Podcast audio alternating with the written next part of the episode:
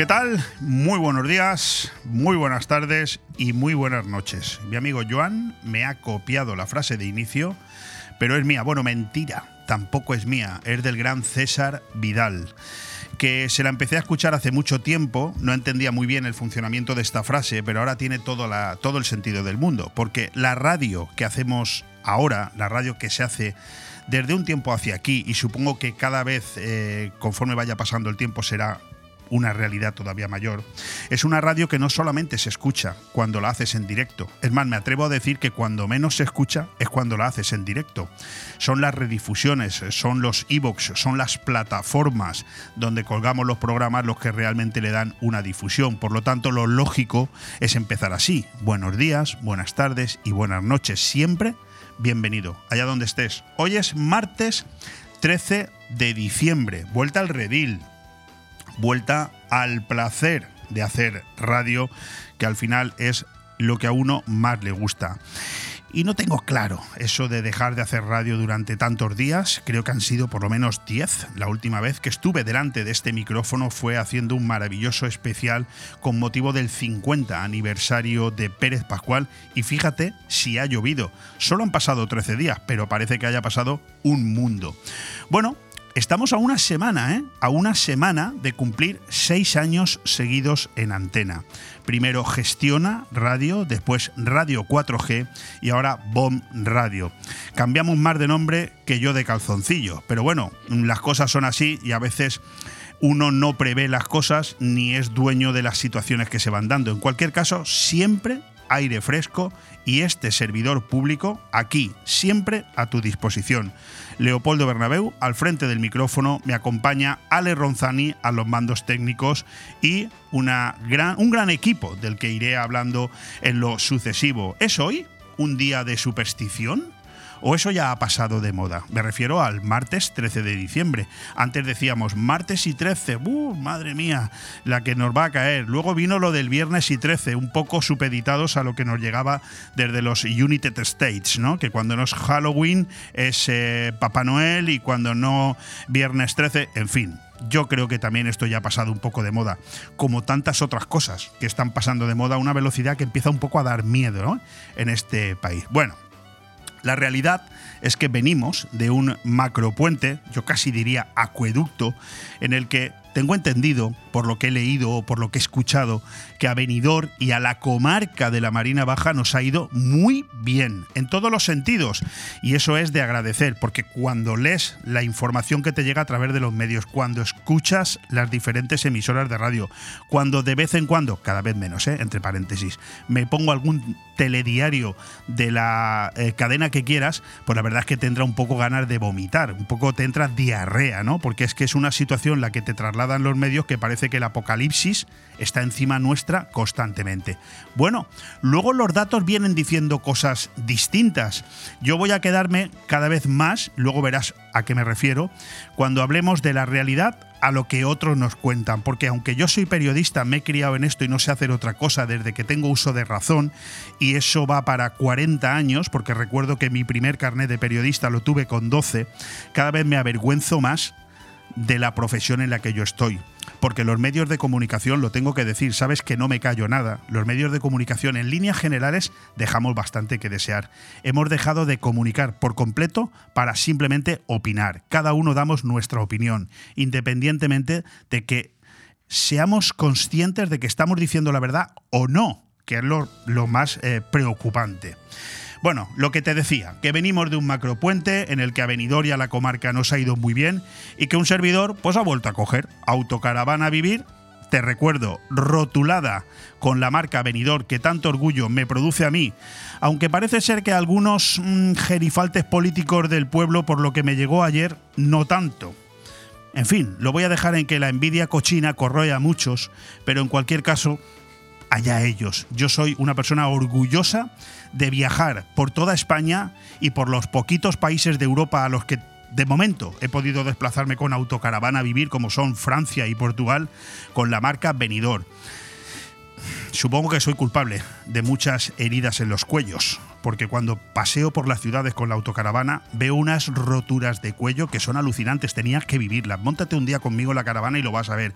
Cuando pasas por una ciudad y ves cómo la gente se parte el cuello al ver pasar una autocaravana rotulada con la marca Venidor. Bueno, parece ser que eso a los, insisto, políticos de aquí de la zona, parece ser que no les queda claro. Bueno, allá ellos. Mañana, por cierto, tendremos aquí al culpable de este último viaje. Lo de culpable lo he mm, subrayado, puesto en mayúsculas y metido entre comillas. Juan José López y su Burgos misterioso.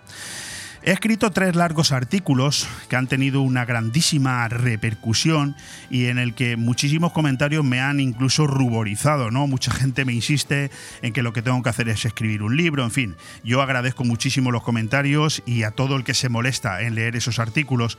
Están publicados en el Facebook de Autocaravana Vivir y son tres artículos que tienen todos que ver con este libro, con Burgos Misterioso y con este viaje de apenas una semana en el que, tengo que reconocerlo, solo me ha dado tiempo a visitar, pues como mucho un 20% de los destinos de misterio que pretendía ver. Algunas fotos son muy curiosas. Yo te recomiendo, si quieres, entretenerte un ratito, que bucees en esa página de Facebook, Autocaravana Vivir, y te lo vas a pasar muy bien.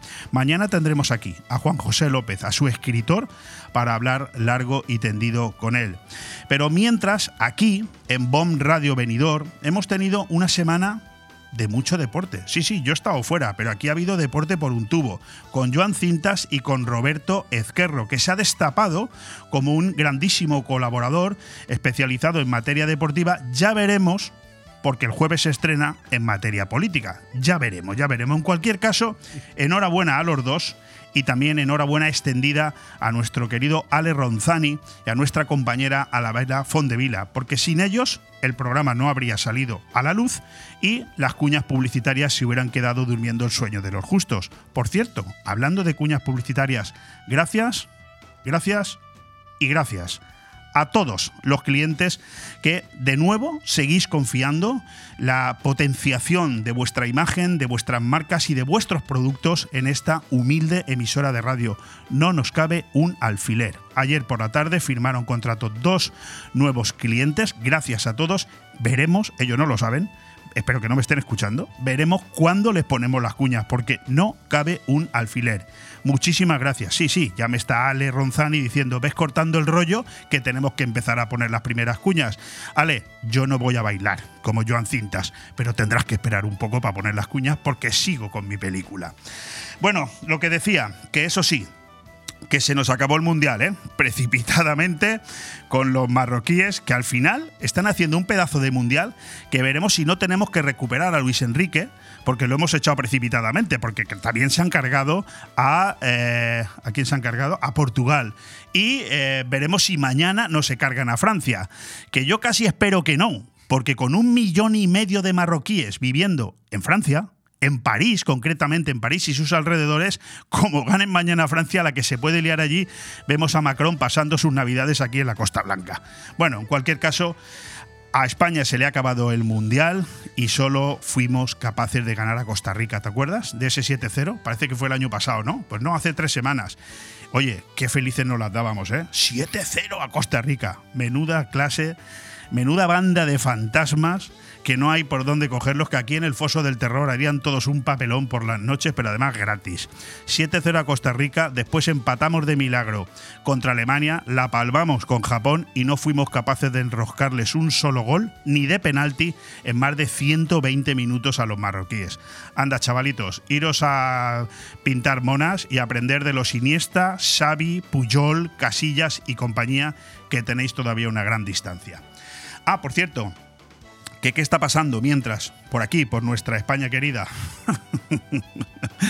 Déjame que se me sonría, porque es que nuestro querido presidente, si lo tengo delante, le meto un bofetón. Nuestro querido presidente, ay Pedrito Sánchez, con lo que yo te defendí cuando te echaron del partido, porque la verdad que me demostraste ser un tío con lo que hay que tener para recuperar el poder en tu partido. Si yo llego a saber que eres un esquizofrénico, enfermo mental, porque es lo que estás, estás muy enfermo, no te estoy insultando, ¿eh? estoy diciendo lo que tienes. Tienes una enfermedad mental muy grave que se ve que tus padres no te dijeron que con el planteamiento que tú llevas hacia adelante, al final se termina en una guerra civil. Sí, sí, no estoy exagerando. Léete la historia de la España del 31 al 36 y verás cómo los movimientos fueron muy parecidos a lo que tú estás haciendo. Nuestro querido presidente sigue con su lenta pero inexorable demolición de los pilares que sustentan el Estado. Quito la sedición, rebajo la malversación, controlo al Poder Judicial, elimino a la Guardia Civil, hostigo a la monarquía. ¿Y qué estamos haciendo mientras los españoles? Pues ¿saben lo que estamos haciendo? Como el que escucha llover. Ya lo lamentaremos, ya lo lamentaremos. No estoy promoviendo nada, ¿eh? pero ya lo lamentaremos. ¿Y la oposición? Pues con su moción de censura de andar por casa. Pues parece mentira que eh, con la que está cayendo en España, que creo que de eso nos damos cuenta todo, no haya una mínima unión para encontrar una solución, aunque fuera momentánea. Luego ya tomaríamos decisiones de por qué lado tiene que ir cada partido de la oposición, pero ante una situación tan grave como la que estamos viviendo es el momento de unirse. La oposición tiene que unirse. No va a salir esa moción de censura, lo sabemos, pero oiga, algo hay que hacer. Es una herramienta que está en manos de, la, de los políticos democráticamente elegidos. Lo lamentable, y eso es lo grave, es lo vendida que está la posición de los diputados socialistas en el Congreso, porque es el Partido Socialista el que está cayendo, no nos equivoquemos. España también, pero el Partido Socialista también.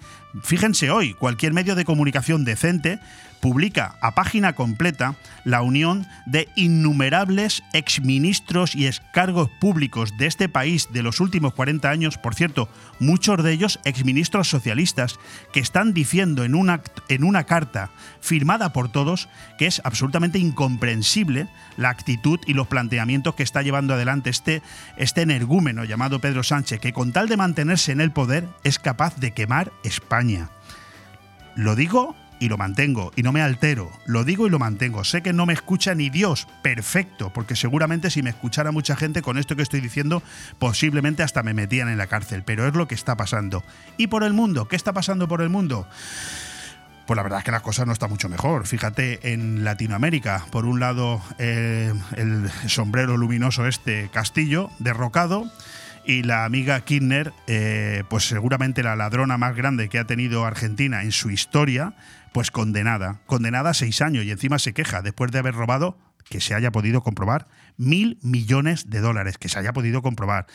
Eh, hablas con cualquier argentino y te dice claramente que son los dueños de toda la Patagonia y eso no se compra con mil millones de dólares ni con diez veces más. Pero en cualquier caso, del primero hablaremos hoy aquí con un invitado, de Pedro Castillo, y de la segunda, pues no hace falta que hablemos, porque ya van los nuestros allí, sí, sí. Zapatero y Yolanda Díaz ya van allí a, decirle, oye, que, que estamos contigo. Señores españoles, queridos amigos, alucinante la deriva a la que estamos siendo sometidos. Pero bueno, vamos a ponerle un punto de inflexión a esto, ¿no? Que estamos empezando el programa. Alegría, como diría Joan Cinta, se pondría a bailar. ¡Alegría! ¡Mira el programa, el mejor del mundo! Bueno, esto no es tanto, aire fresco es un poco más modesto que aire fresco deportivo, pero oye, siempre nos quedará irnos a vivir a la luna. Sí, sí. Ha regresado la nave Artemis 2 después de 25 días y 2,2 millones de kilómetros sin tripulación y darle varias vueltas a la luna para garantizarnos que efectivamente se puede vivir allí. Pues nada, vete ahorrando, ahorra pasta y porque yo al ritmo que va esto creo que nos tenemos que ir a vivir a la luna. Bueno, que voy terminando. La verdad, tres conclusiones. No sé si seguiré con esta línea periodística mucho tiempo, porque la verdad es que a veces se me nota un poco eh, lo decaído que estoy. Es casi estoy por rendirme, porque nos damos cuenta de que por mucho que digamos, no somos capaces de avanzar. Tengo una buena noticia y es que la semana pasada aquí, en esta casa, en Bon Radio Venidor, Empezamos con un nuevo programa musical, Lo mejor de la semana, con David Salamaña, todos los miércoles de 2 a 3 de la tarde y de, 12, y de 11 a 12 de la noche. Las obras que están haciendo alrededor de nuestra emisora de radio aquí en la calle Ondulada hace que tiemble la tierra, no mi editorial que también podría hacerlo, pero son las máquinas las que hacen que tiemble la tierra y a mí se me mueve todo conforme estoy hablando. Termino. Termino con una buena noticia y es que este viernes tenemos especial navideño de Bomb Radio en Finestrat. Tal y como lo hicimos el año pasado desde la oficina de turismo del casco histórico de Finestrat, tres horas de radio por la tarde, de 6 a 9 de la tarde desde Finestrat. Pero tiempo tendremos para ir hablándote de ello. Creo que mi compañero Ale Ronzani tiene la cuña preparada para anunciar este programa especial de Bon Radio en Finestrat este viernes. Pues si la quiere poner, la escucháis. Y si no, total, manda él. O sea que adelante. Ale, todo tuyo.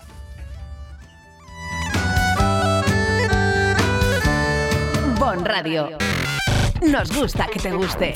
Mercado navideño en Finestrat el fin de semana del 16, 17 y 18 de diciembre. Ven al casco histórico de Finestrat a disfrutar de la Navidad con la visita de Papá Noel y tus personajes favoritos de Disney. Paradas de gastronomía, artesanía, talleres infantiles, música en directo, animación para todos los públicos, barra popular con la comisión y muchas sorpresas más. Habrá bus gratuito desde la cala y bus lanzadera desde el parking de la zona deportiva. El 16, 17 y 18 de diciembre vive la Navidad en Finestrat con nuestro mercado navideño, porque en Finestrat lo tienes todo. Bodegas Antonio Alcaraz. Vinos de autor reconocidos y premiados por las guías más prestigiosas a nivel nacional e internacional como Peñín y Guía Intervinos, quien otorga 93 puntos a Madre Única, 92 a Abuelo Pedro y 91 a Fons Dalgar. Bodegas Antonio Alcaraz, la excelencia de los vinos, con presencia en 33 países del mundo. En estas fechas tan señaladas, tan familiares y entrañables, Grupo Rojisa Gestión Inmobiliaria quiere desear a todos unas felices fiestas, que nos traigan muchos regalos y que compartamos todo lo bueno con nuestros seres queridos. Conseguir la casa de tus sueños y sentir el calor del hogar en Navidad es algo en lo que te podemos ayudar. Grupo Rojisa. Feliz Navidad. Siri, ¿cuál es el mejor sitio para celebrar la comida de empresa? Ah, y para la graduación de Luis. ¿Y el más romántico para una cena por el aniversario de boda? Mesón el segoviano, pesao. Pero, Siri. Para cualquier reunión, evento o celebración, Mesón el Segoviano. Descubre los menús de comidas o cenas de empresa a partir de 20 euros. Y ya sea un cumpleaños, aniversario o fiesta, tendrás la decoración adecuada para cada ocasión. Haz tu reserva en el 633 19 70 84. Mesón el Segoviano, en calle Ibiza 10, Benidorm. Hay un oasis donde puedes pasar un fin de semana distinto en un entorno paradisiaco. La Alfaz Oasis, un hotel donde desconectar sin irte muy lejos. Incluso puedes celebrar eventos privados y disfrutar de nuestro tratamiento beauty deleitándote con una cena especial en nuestro romántico restaurante. También disponemos de servicio de peluquería, salón de estética y mucho más. Elige Hotel La Alfaz Oasis para cualquier celebración, cena o fiesta que quieras que sea diferente. Estamos en calle El Hecho número 2 de Alfa del Pi y en el 96 599 23 11. ¿Eres de los que disfrutan de la comida? En Restaurante La Plum combinamos placer y conocimientos. Ven a comer o a cenar estas navidades con un menú muy especial. Vieiras sobre espuma de cava, mousse de cebolla con pesto y quisquillas holandesas, tataki de ternera, caldo de setas silvestres, jarrete de cordero. O crea tú la mejor combinación con nuestra espectacular carta. Restaurante La Plum pone el marco, los sabores y un ambiente muy especial. Disponemos de parking privado. Estamos en carretera Altea La Nucía, kilómetro 5 y en www.restaurantelaplume.com. Aire fresco en BOM Radio Benidorm. Todos los martes, miércoles y jueves de 12 a 2 de la tarde, Aire Fresco, el magazín de actualidad más completo de la comarca con entrevistas, noticias, opinión y entretenimiento en un aire fresco más renovado, más personal y más cercano de la mano de Leopoldo Bernabeu. Recuerda, todos los martes, miércoles y jueves desde las 12 del mediodía hasta las 2. También podrás escuchar Aire Fresco por las tardes en redifusión y los fines de semana un resumen con lo mejor del programa. BOM Radio Benidorm. Seguimos creciendo. Bueno, pues con nuestro primer invitado ya a las puertas de nuestro estudio, tan solo unos breves minutos para decirte que la borrasca Efraín acecha Alicante. Viento, oleaje, tormentas y bajada de temperaturas. La EMET activa la alerta amarilla por fenómenos costeros en el sur de la provincia y prevé lluvias generalizadas con especial intensidad en Alcoy, la Marina Alta y la Marina Baja. Los expertos calculan olas de una altura de hasta 3 metros. Precipitaciones, tormentas, viento y una bajada de temperaturas. La borrasca Efraín acecha Alicante y traerá con ella el invierno. El temporal de lluvias, viento y oleaje que trae consigo Efraín, que el fin de semana se situaba en las Islas Azores, afectará con virulencia al sur de España. Transporta consigo humedad y un río atmosférico con precipitaciones y también fuertes rachas de viento que ya han provocado el cierre de Sierra Nevada. Pues con esa noticia sobre el parte meteorológico, simplemente me queda decirte que en este avance tengo que anunciarte la presencia aquí del presidente de Febitur, la Federación Nacional de Apartamentos Turísticos, Miguel Sotillos. Luego, posteriormente, tendremos a un residente entre nosotros desde hace muchísimos años peruano, como es César Zavala, una voz autorizada para que sea él y no los medios de comunicación quienes nos digan lo que está pasando en este momento en su país, porque él está permanentemente en contacto con el país y allí tiene a toda su familia. En la segunda hora hablaremos con dos de nuestros principales colaboradores habituales. Hablaremos con Alberto Varela, director del Hotel Meriá y conductor del espacio El Pan Nuestro de cada día, para hacer un resumen exhaustivo de la situación política que en este momento tenemos en Benidorm. Es momento de hacer balances. Estamos a final de año y vamos a preguntar por todo esto y por mucho más. Y terminaremos de una manera amable, y es que nuestro amigo Luis Mayor y su colaboración Planetas y vuelve por fin con nosotros después de una exitosa recuperación que le ha llevado más de un mes hospitalizado para hablarnos de la, del aterrizaje de esa nave espacial que ha estado durante 25 días bordeando la Luna y que ha amerizado eh, en los mares de California con éxito. Vamos a preguntarle qué tal es el resultado, pero también eh, tiene especial interés en hablarnos hoy de la geomorfología y para ello, además de explicarnos muchos términos técnicos que yo no he escuchado en mi vida, nos trae también una serie de fotografías de la geomorfología de la Marina Baja. Todo esto a lo largo de las próximas Iba a decir dos horas, no, no, hora y 40 minutos. Dos consejitos publicitarios y vamos con nuestro primer invitado. Bon Radio. Nos gusta que te guste. ¿Echas de menos el mar? Disfruta del Mediterráneo en tu mesa con el vino blanco Marina Alta de Bodegas Bocopa. Marina Alta es ideal para acompañar tus aperitivos, arroces y pescados. Búscalo en tu establecimiento o restaurante más cercano. Abre un Marina Alta y descorcha la felicidad. Grupo Galera, referente del ocio y la gastronomía en la provincia de Alicante, te quiere felicitar estas Navidades. Y te invita a disfrutar de nuestros locales para celebrar estas fiestas con nosotros. Atención, por cada consumición una papeleta con dos oportunidades para llevarte una cesta de Navidad o un patinete. Grupo Galera, una manera diferente de entender la gastronomía, el ocio y la diversión. Galera te desea feliz Navidad y un 2023 repleto de felicidad y muchos éxitos. Grupo Galera siempre junto a ti. Visítanos en grupogalera.com y redes sociales.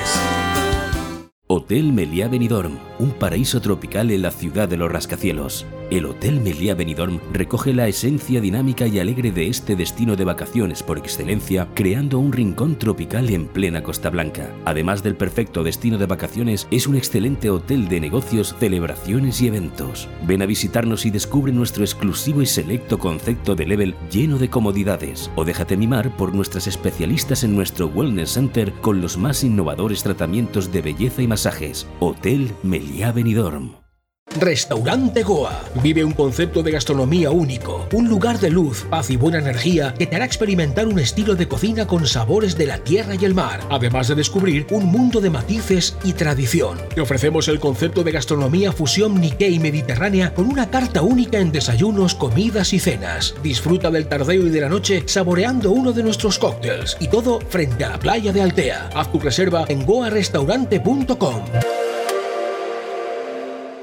¿Quieres que tu dinero valga más en diciembre para las compras navideñas? Pues adquiere los bonos consumo de la Nucía y tu dinero valdrá el doble. Con 10 euros obtendrás un bono de 20 euros para comprar en las más de 60 tiendas y comercios de la Nucía adheridos a la campaña. Hasta el 30 de diciembre, campaña de bonos consumo en la Nucía. Adquiere tus bonos en la nuciabonoconsumo.es y ahórrate el 50% en tus compras. Campaña de AEGNU, FACPIME y el Ayuntamiento de la Nucía para fomentar el comercio local subvencionada por la Diputación de Alicante, Ayuntamiento de la Nucía, FEN Poble, FEN Futur. Si tus pies te piden moverse... Deja que tu cuerpo le siga, pero con ritmo. En Boni Café Pub, la risa y la diversión la tienes asegurada. Ya sea en familia, en pareja o con amigos, vive los mejores momentos tomando tu copa favorita. Nosotros ponemos la música y tú el mejor ambiente. Boni Café Pub, te esperamos todos los días en calle Lepanto 1, Benidorm.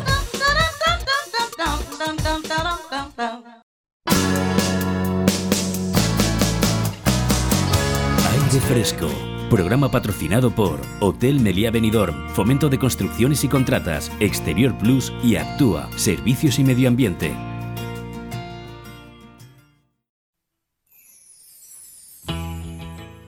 El benidormense Miguel Ángel Sotillos, presidente de la patronal autonómica del sector de viviendas turísticas en la comunidad valenciana, Aptur, es desde este otoño pasado el nuevo máximo responsable de la Federación Española de Viviendas Turísticas, FEBITUR, en sustitución de Tolo Gomila. Aptur aglutina a unas 90 empresas y más de 5.000 viviendas de alquiler turístico en la Costa Blanca. Diferentes cargos de la Administración han reiterado, por fin, su reconocimiento y respeto por la modalidad de alojamiento de viviendas turísticas que junto al resto de modalidades de esta misma oferta forman parte de la gran familia del turismo con enormes oportunidades y también grandes retos. Miguel Ángel Sotillos, nacido el mismo año que un servidor, 1970, se ve que es buena cosecha, lleva trabajando en el sector del alojamiento de alquiler turístico desde 1987, cuando se incorporó al negocio familiar que su padre había fundado en 1974 en Benidorm. Desde entonces, y en un sector que sigue muy atomizado, empresas grandes y pequeñas que hasta hace poco hacían la guerra por su cuenta y que luego le preguntaremos también por esto, ha ido sumando esfuerzos y trabajo hasta llegar a la presidencia de FEBITUR, la federación que agrupa a 23 asociaciones donde están empresas que gestionan, atención, 185.000 apartamentos y viviendas turísticas en toda España. Miguel Ángel Sotillos, es gerente de una agencia inmobiliaria y empresa gestora de vivienda vacacional en Benidorm, Fincas Arena. Sotillos ha estado unido al desarrollo del sector de vivienda vacacional en la Comunidad Valenciana desde la creación de la patronal en 2002 y como presidente de Aptur, Comunidad Valenciana, es miembro también del Consejo de Turismo de esta misma comunidad, el Consejo del Invatur, el Consejo Asesor del CDT de Benidorm y del Comité contra Intrusismo de la propia comunidad valenciana. Cargos representativos a los que, sumados los que corresponden en la COE, el Ministerio eh, de Turismo de España y la Asamblea Europea de Asociaciones de Viviendas Turísticas como nuevo presidente de FEBITUR, bueno, pues nos da para hablar mucho, largo y tendido. Yo me he cansado, eh, Miguel. Solamente leyendo tu currículum yo ya me he agotado. Mm, No sé. Yo, tú- yo- yo estoy agotado también. Esto ocupa mucho tiempo. acércate el micro todo lo que puedas, Muy pero eh, eh, hombre, uno que te conoce de toda la vida, eh, la verdad que eh, queriéndote como se te quiere, también hay que preguntarte eh, por tu salud, amigo mío. Eh, escúchame, esto, esto es mucha tela, ¿eh? Bueno, esto se hace con, con ganas de, de que el sector salga adelante. Mis hijos comen de esto y, y, por tanto todo el esfuerzo que yo invierta en, en mejorar en cualquiera de estos ámbitos pues es, es beneficio para mi familia, entonces lo hago con gusto. Sí que es verdad que hay veces que es, es agotador y satura, pero bueno, alguien lo tiene que llevar adelante. Pues nada, vamos al tajo, porque aquí hay muchas cuestiones que tratar y además estamos precisamente en final de año, que es también momento de hacer balances, pero vamos por partes. El alquiler de la vivienda, por supuesto, se ha convertido en uno de los principales problemas de este país, en todos los ámbitos. Lo estamos viendo también en el sector inmobiliario de Benidorm, en mucha gente que no consigue alquilar ni siquiera para, para poder vivir. ¿Qué responsabilidad tiene en esto la vivienda turística? Porque me da la sensación de que algunos os han querido hacer culpables. Bueno, no se ha convertido, lo han convertido, que el castellano es muy rico, muy amplio y las cosas significan lo que significan. Em, partamos de... Lo han convertido. Lo Eso han también- convertido. eso no, no se ha también convertido. bueno explicarlo, ¿eh? Lo han convertido. Em, vamos a ver, la vivienda vacacional ha existido siempre, incluso antes de que hubiera hoteles. En Benidorm no hay hoteles. La gente venía. ¿Qué dormían en la playa? Parti- partiendo de ahí ya vamos mal. La- la- a ver, hay una cosa que tienes razón. y déjame que reflexione. Yo no recuerdo, en todos mis años al frente de los medios de comunicación, haber vivido una época como la que se está viviendo ahora en materia de alquiler, donde ves gente realmente apurada que no es capaz de encontrar no ya un piso para alquilar, sino una habitación. Y te he leído en alguna entrevista que hay un aproximadamente cerca de dos millones de viviendas en España que están cerradas. Eh, El problema lo ha creado el gobierno, ¿no? Con su política, que ha, ha generado un miedo importante a la hora de que se alquilen las viviendas. No, un miedo no, han, han creado una indefensión. Bueno, sí, es y, una y manera eso, de- y eso luego genera miedo. Lo que han creado es lo que han creado y luego el miedo viene después. A mí no me asusta que me digan algo. A mí me asusta lo que pueda pasar con la ley actual que tengo si alquilo mi vivienda y tengo un problema. Entonces, mm, en España hay un montón de viviendas que no están en uso. Unas porque no están en condiciones de ser usadas y otra parte pues los propietarios prefieren tenerlas cerradas a ponerlas en, en alquiler, en ley de arrendamientos urbanos, alquiler para, para que tú vivas en esa vivienda. Lo que deberíamos preguntarnos es, con el coste que tiene tener una vivienda cerrada en un año y lo que se estropea una vivienda de estar cerrada, que se estropea más que de estar en uso. Correcto. ¿Qué es lo que lleva a ese propietario a, a preferir tenerla cerrada en vez de ponerla en alquiler y sacarla al mercado? Lo, lo que queda claro es que, por tanto, entiendo, deduzco de tus palabras que es una completa ofensa el hecho de que alguien intente trasladar la responsabilidad de la falta de vivienda de alquiler a los que os dedicáis al alquiler de la vivienda vacacional, ¿no? es que los datos, pero los de verdad, no los que Tour se fabrica ad hoc según medios propios y su leal saber y entender que es bastante poco, sobre todo de un, de un tema que no tratan, llevan hoteles pero hablan de viviendas, zapatero a tus zapatos. Em, si la vivienda vacacional sobre el parque total de viviendas en España representa no más del 2%, ¿cómo es posible que todos los problemas de falta de vivienda sean por culpa del alquiler vacacional?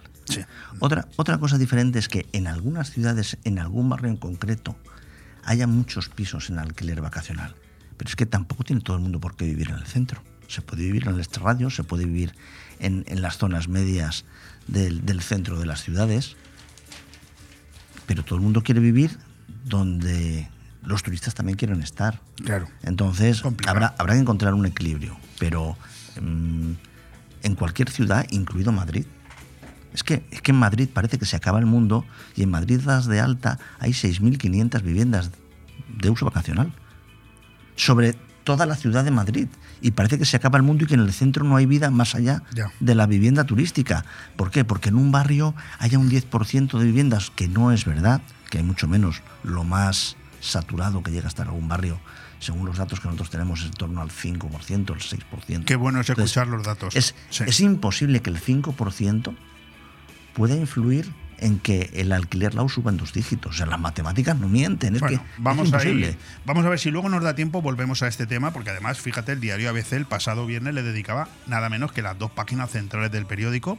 Los pisos turísticos se enzarzan con los hoteles por pedir acotarlos, ¿no? Pero es un tema que, como yo tengo muchas cuestiones que tratar contigo, lo vamos a dejar un poco. Tú ves preguntando y yo intento contestar. Nuevo presidente de Febitur. Para, para mí eh, es un orgullo, primero porque eres amigo y eres conocido, pero me estoy dando cuenta de que en líneas generales Benidorm está empezando a tener eh, mucha representación en, muchos estamentos, eh, digamos, de este tipo, ¿no? Característicos, turísticamente hablando, importantes a nivel nacional. Y es porque parece ser que España está reconociendo que Benidorm es una gran potencia turística y la gente que de aquí sale es la que hay que tener en cuenta, ¿no? Bueno, es que lo que no era normal es que eh, el principal foco turístico en España no, no tuviera esta este tipo de representación, no ya digo en presidencias de según qué, qué asociaciones, pero no tuviera esa prevalencia de representatividad en, en los estamentos turísticos de toda España, teniendo en cuenta que no deja de ser un pueblecito de, de 66.000 personas empadronadas y que recibe más turistas que Cuba. Sí, sí. O sea, es que seamos, Sí, sí, sí. seamos realistas. Entonces, en, en se trabaja mucho, se trabaja muy bien, somos referente tanto en hoteles como en campings, como en vivienda vacacional, para el resto de España y para una buena parte del resto de Europa. Y ahora poco a poco se nos va reconociendo, lo cual es de agradecer. Pasas de ser presidente de Aptur, de lo que hablaremos ahora en un ratito, una asociación que nace en Benidorm, que va creciendo por toda la Costa Blanca, que ya es una realidad en toda la comunidad valenciana, pero de repente pasas a ser el presidente de, toda este, de todo este colectivo a nivel nacional, 23 asociaciones, 185.000 apartamentos. Oye, ¿cuál es el alcance real de, esta federación? Bueno, la federación tiene presencia en, en una buena parte de las autonomías de España y sí que es verdad que es, es, es complicado porque eh, hay que tener en cuenta que la vivienda vacacional sobre todo está en las grandes ciudades y en, en zonas de costas, donde ha estado siempre. Ahora poco a poco, en, lo que llaman la España vaciada, pues va surgiendo pues como posibilidad de actividad económica y como polo de atracción económico al, alrededor del cual los pueblos pues tienen la posibilidad de ir mejorando su economía y sobre todo de ir dejando de estar eh, prácticamente despoblado. Te iba a preguntar sobre esto, eh, no lo tenía previsto, pero me doy cuenta, según tu contestación y haciendo un poco un balance ¿no? de, de, la situación del propio crecimiento de Aptur en los últimos 20-30 años, el, el, crecimiento de la vivienda vacacional en España eh, creo que está en pañales, ¿no? Por lo que te estoy escuchando, vamos, que es una realidad, mm, ¿cómo te diría? Empresarial, pero de muy largo recorrido. ¿eh? Vamos a ver, la vivienda vacacional da una plasticidad en las ciudades que no da ninguna otra tipología de alojamiento turístico. Es decir, eh, por ejemplo, Valencia. Valencia tiene la capacidad hotelera que tiene, pero quiere jugar a grandes ligas de eventos, de conciertos, de, de reuniones internacionales, etcétera, etcétera. Claro, ahí tienes que plantearte qué quieres hacer con tu ciudad de repente necesitas 15.000 plazas, 20.000 plazas más de golpe de alojamiento solo para unos pocos días, X días al mes, tres días en enero, cuatro días en febrero, siete días en marzo, tres días en abril, etcétera, etcétera. Entonces, ¿eso cómo lo consigues? Porque en modo hotel es antieconómico. Sí, ¿De acuerdo? Pues la plasticidad que te da la vivienda vacacional, bien trabajada por particulares o empresas gestoras, que lo hagan de manera profesional, consensuado, tutelado por la administración turística, tutelado, ayudado por las asociaciones, con una mentorización por parte de las asociaciones respecto a todas estas personas que normalmente no se dedican a ello. Es una manera de poder facilitar eh, una economía, una, una potenciación de la economía de las ciudades muy potente a un coste cero porque las viviendas ya están construidas sí. y simplemente se les da un uso. Luego hay otro, otra cosa, perdóname, te quería puntuar y es, en muchas de esas viviendas nunca van a estar en alquiler lao, porque el propietario algunas semanas al año las usa. Entonces, eh, es otra falacia el que como se dedican al alquiler vacacional, por eso no están en alquiler lao. No, el propietario las ocupa dos, tres, cuatro semanas al año y mientras puede sacar un rendimiento y además la ciudad se puede beneficiar de ello si se hace todo por los canales adecuados y por operadores que, que trabajen. Déjame que te pregunte una cosa que me generaba también esta mañana muchas dudas cuando me venía preparándome la, la, entrevista. Tú estás acostumbrado a un modelo de trabajo que es el de Aptur, que es el de, me atrevo a decir, el de nuestra comunidad. En el momento que eres presidente de Febitur, eh, ¿se trabaja de la misma manera en todas las asociaciones, en todas las regiones? Es decir, eh, ¿son, ¿tenéis modelos parecidos o, o, en, esto, o en este sentido tienen mucho trabajo? Bueno, cada zona tiene su tipología de cliente, tiene su tipología de propietarios, tiene su tipología Eso es lo que de me ciudades. Me, me, me, refería al otro lado, al de la administración, al de bueno, las normas. La, las normas son 17 normas autonómicas y luego casi todos van copiando lo mismo que los ayuntamientos regulen y luego la norma autonómica, si el ayuntamiento te deja, pues operas. Entonces está complicando en demasía la forma de poder acceder y de poner en valor para, para los destinos esa tipología de alojamiento que por otro lado el 40% de los clientes que viajan en apartamento solo viajarían en apartamento. ¿Y cómo ha afectado a tu día a día, al de Miguel Ángel Sotillos, ese paso de Aptur a Febitur? Pues hombre... Eh, no nos escucha tu mujer, estoy... tranquilo, puedes hablar. Estamos aterrizando todavía y los temas se multiplican. Se multiplican pues porque eh, más allá de, del trabajo normal que pueda generar el, el liderar una, una, federación tan, tan extendida y, y grande, es eh, el problema que nos causan todos los días sí o sí con información maledicente y malintencionada ayudando. respecto, respecto a lo que nosotros hacemos, que curiosamente la vierte quien cree que somos su competencia, lo cual no es Brutal. cierto. Sí, brutal. ¿Vale? Entonces, claro, es como eh, los hoteles dicen que me cierren, ya, que para eso ya están ellos. Ah, también podríamos decir nosotros, porque los cierran a ellos, que para eso ya estamos nosotros, pero es que a nosotros no se nos pasa por la cabeza. Sí, sí, sí. sí. Es- Esa es la diferencia. No, Entonces, verdaderamente increíble. sí. Luego lo que, lo que hay otros datos que analizar es en el año 2017, 18 y 19, prepandemia, el turismo crecía, crecía mucho afortunadamente, la capacidad alojativa de España también. Y igual que en su día cuando salieron las compañías aéreas low cost, las compañías de bandera dijeron que no cumplían la legislación, ¿te suena? Sí, claro. que no pagaban los mismos impuestos, ¿te suena? Que los contratos de los pilotos y de los de PC, los tripulantes de cabina de pasajeros, eh, eran de bajo nivel y de, baja formación, ¿te suena? Sí, sí. Si lo- si lo Creo que transpo- estáis muy ¿vale? experimentados ya. Entonces, eh, ¿qué ha pasado después de 35 o 40 años de compañías low cost? ¿Se han caído más aviones? No. sí. ¿Ha explotado la economía? No. ¿Todos los pilotos del mundo ganan menos? No. ¿Qué, qué ha pasado? Se ha democratizado el poder viajar. Y eso ha favorecido que haya más traslados y más turismo para todos. Buenísima. Entonces, explicación, sí. la, la cuestión está en que en aquellos puntos donde hay más vivienda vacacional y más hotel, a pesar de lo que los hoteleros decían, ni ha bajado el precio medio, ni ha bajado la ocupación media, ni se ha desplomado el precio total ni la facturación. Y es curioso. Al si contrario, en todos, me, atrevo, me atrevo a decir si en que eso todos es un los sitios- complemento adecuado y necesario. Aquí viene el- el- la guinda y es, si en todos los sitios la media subía un 8%, curiosamente en los lugares donde había más vivienda vacacional y más hotel, el, el porcentaje de incremento era mayor, con lo cual lo que generamos es una mayor sinergia.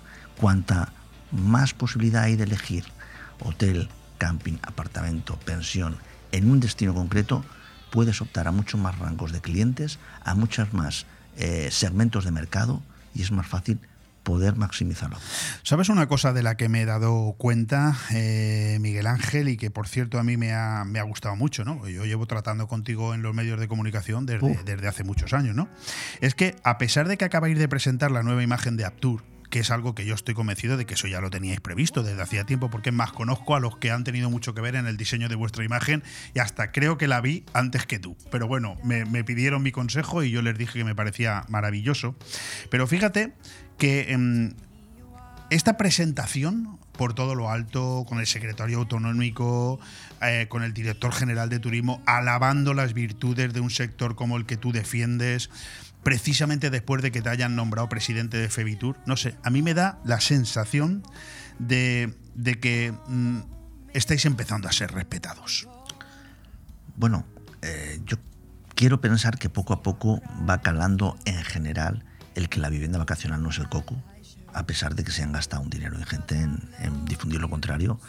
Y tengo que decir que tenemos un, un interlocutor eh, muy bueno en, la figura del secretario autonómico de turismo, Francesc Colomer, y en el director general, Eric Campos.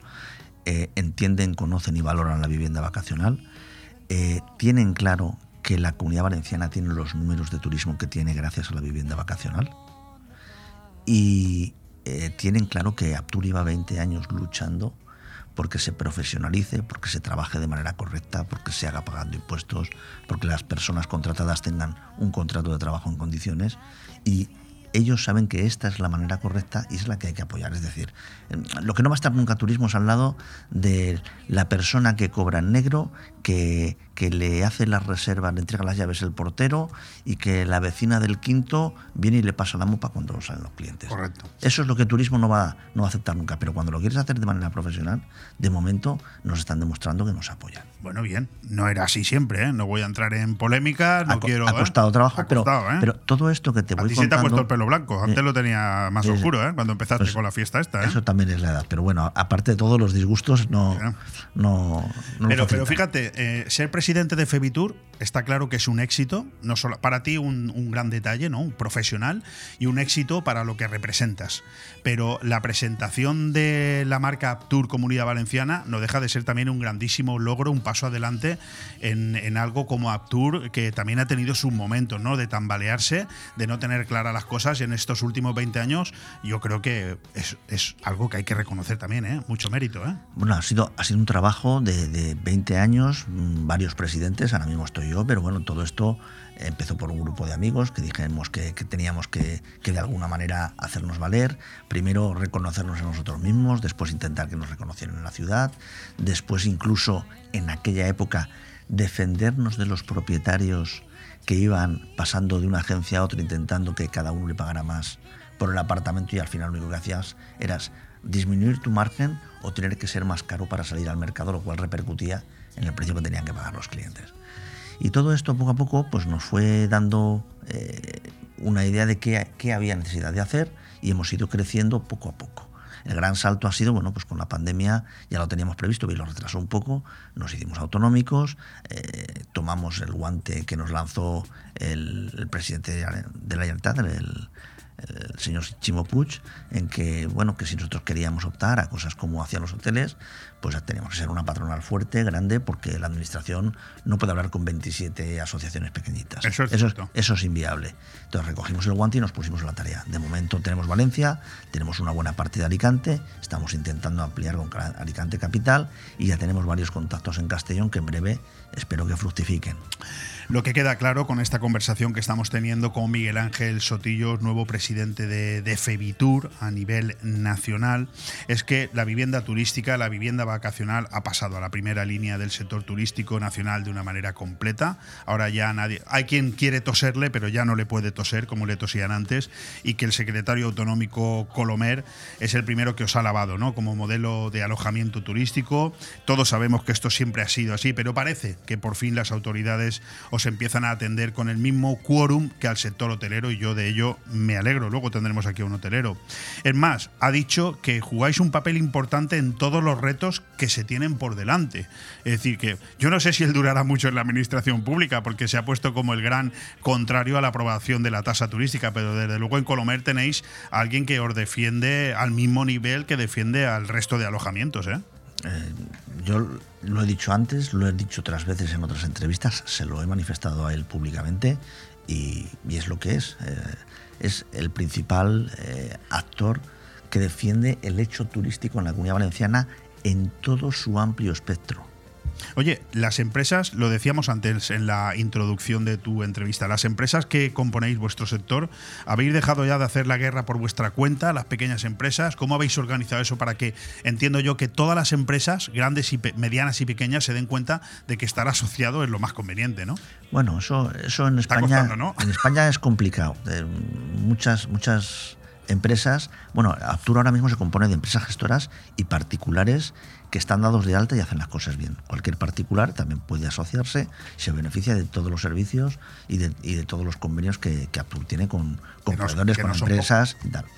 Em, sí que es verdad que intentamos captar nuevos asociados y muchos lo perciben como un gasto, no como una inversión, no como una, Eso- eso pasa en no todas como las una- asociaciones, ¿eh? no como una sinergia, no como una posibilidad de tener donde recurrir cuando tienes una duda y siempre tengas alguien conocido que ya lo, has, ya lo ha sufrido antes y te puede decir yo lo hice así y me fue bien, yo lo hice así y no me funcionó, inténtalo de otra manera. Eso no tiene precio, porque el tiempo que pierdes, no ya el dinero, sino el tiempo que pierdes, no vuelve. Correcto. Bueno, no nos queda mucho tiempo más. Lo que, lo que está claro, hemos tratado ya ese, ese informe de Tour, por el cual además concedió una extensa entrevista a Miguel Ángel Sotillos el pasado día 8 al diario Información explicando las cosas con detalle. ¿Qué tal ha ido el año 2022 para, para el sector en, en general y para Benidorm en particular? En general ha ido bien, en general. Luego hay luces y sombras, España es muy amplia y en todas las zonas no ha lucido igual, pero la mayor parte de las, de las sombras en la vivienda vacacional en España es porque estamos más tiempo defendiéndonos de ataques, intentando que la administración no nos cierre, que dedicarnos a conseguir nuevos clientes que vengan a, a España, que gasten su dinero y que ese dinero riegue a todo el comercio terciario que tanta falta hace después de la pandemia. y, en, y en Benidorm, la verdad es que Benidorm, en realidad toda la comunidad valenciana ha tenido unos números eh, casi equivalentes a la prepandemia. Con lo cual nos tenemos que felicitar porque recordemos que enero, febrero y marzo estuvimos cerrados. Hasta Semana Santa no arrancó el año. Sí, sí, sí. Bueno, terminamos ya, Miguel Ángel. Eh, una pregunta mu- mucho más cercana, mucho más, mucho más amable. Eh, empezó tu padre en Fincas Arena en 1974, fíjate, a punto de cumplir ya 50, 50 años. años de este año Eh, tú desde los 17 al frente de este tipo de negocio, con 52 que tenemos tú y yo, yo me voy a seguir dedicando a lo mío y yo creo que tú a lo tuyo, porque yo creo que ya no estamos para cambiar, ¿verdad? Pues yo creo que poco, pero bueno. ¿Y cómo ha cambiado el sector rápidamente? Desde que tú empezaste con 17 hasta hoy han pasado 35 años. ¿Cómo, cómo ha sido esa evolución? Si se Bueno. puede resumir, vamos. Mira, las reservas se hacían por carta. Qué Nos, bueno. ma- nos mandaban cheques con las cartas. Las reservas se hacían dejándote un dinero ya palabrado para el verano siguiente, para la Navidad siguiente. Extraordinario. Etcétera, etcétera. Em, cuando lo primero que tuvimos en Benidorm fue un, un telex. Después la revolución fue el fax. Correcto. Después, eh, porque las llamadas de teléfono eran todas conferencia, incluso fue dentro de España y las llamadas eran muy caras en aquella época. A coro revertido. Entonces, había clientes que te llamaban para reservar y no tenían prisa, pero, pero había que cortar porque bueno, el coste subía, ¿no? Em, en aquella época hay que recordar que solo había teléfonos fijos. Correcto. Eh, cuando tú tenías que dar servicio fuera de la oficina, claro, los apartamentos tenían que ir limpiadoras, tenía que ir un servicio de mantenimiento, etcétera, etcétera. Lo mandabas, hacía el trabajo, volvía y ya tenías otras notas de alguien que te había llamado por teléfono o que había, o se había acercado por la oficina a dar una nota de un problema en el apartamento, le dabas otra nota y volvía a ir a otro apartamento. Eh, luego llegaron los buscas y entonces llevaban busca, tú llamabas a la central de buscas y le dejabas la nota que le salía en el texto. Eh, gemelos 57B, problemas, termo, agua caliente. Y él ya se iba, no tenía que pasar por la oficina. Todo esto son Fantástico. mejoras que han ido Te estoy pasando. escuchando y no sé si me hablar de la Bueno, guerra civil a todo- o de hace 35 años. A todo esto hay que recordar que no había ordenadores. Sí, sí, todo sí. esto era a mano, con plannings en papel, facturando a mano, haciendo facturas con máquina de escribir, Olivetti. etcétera, etcétera. O sea, es, es una verdadera aventura. Yo, yo a veces, cuando voy a eventos y comento cosas, eh, a la gente nueva, que es muy digital, le hablas de este tipo de cosas y, y abren los ojos como platos como diciendo, ¿cómo era posible? Sí. Y en aquella época se llevaban más apartamentos que ahora, ¿eh? Había empresas gestoras que todavía están hoy en Benidorm, eh, Nuevo Hogar, Gestal Tour, Fincas Arena, eh, Fincas Benidorm, Arca Rent. Y llevábamos 250, 300 pisos. Ahora llevamos bastantes menos y está todo mucho más digitalizado. O sea que, que no- nos buscábamos las castañas con mucho trabajo, con mucho esfuerzo, con mucha ilusión. Y ya veis que es que la vivienda vacacional no es de ahora. Ha sido de siempre. Lo que pasa es que ahora tiene más visibilidad porque gracias a Airbnb, Booking, HomeAway, Verbo, etcétera, todo el público en general ha conocido y ha eclosionado y ha permitido que particulares, sin tener que venir directamente a empresas gestoras, lo puedan poner en el mercado. Pero toda esa vivienda no es que ahora se alquile, es que ya se alquilaba y nadie lo sabía. Bueno, yo creo que el resumen no puede ser mejor y el ratito de radio que hemos pasado aquí no puede ser mejor. Yo me lo he pasado muy bien escuchando a mi amigo Miguel Ángel Sotillo, que es un placer y un orgullo y un honor tenerlo como presidente de 23 asociaciones y de 185.000 apartamentos en Febitur. Enhorabuena, eh. Miguel Ángel, sigue con ese espíritu, con ese ánimo y no le pongas la entrevista a tu mujer, ¿eh? porque si no te va a echar de casa. ¿eh? Bueno, la pobre, la pobre se ha ganado ya al cielo, la verdad, La es que verdad tiene, que sí. tiene mucha paciencia. Yo, yo no me puedo quejar, soy un gran afortunado. Muchísimas gracias y, y un recuerdo también a tu padre. Un Muchas abrazo. gracias. Buenos días a todos.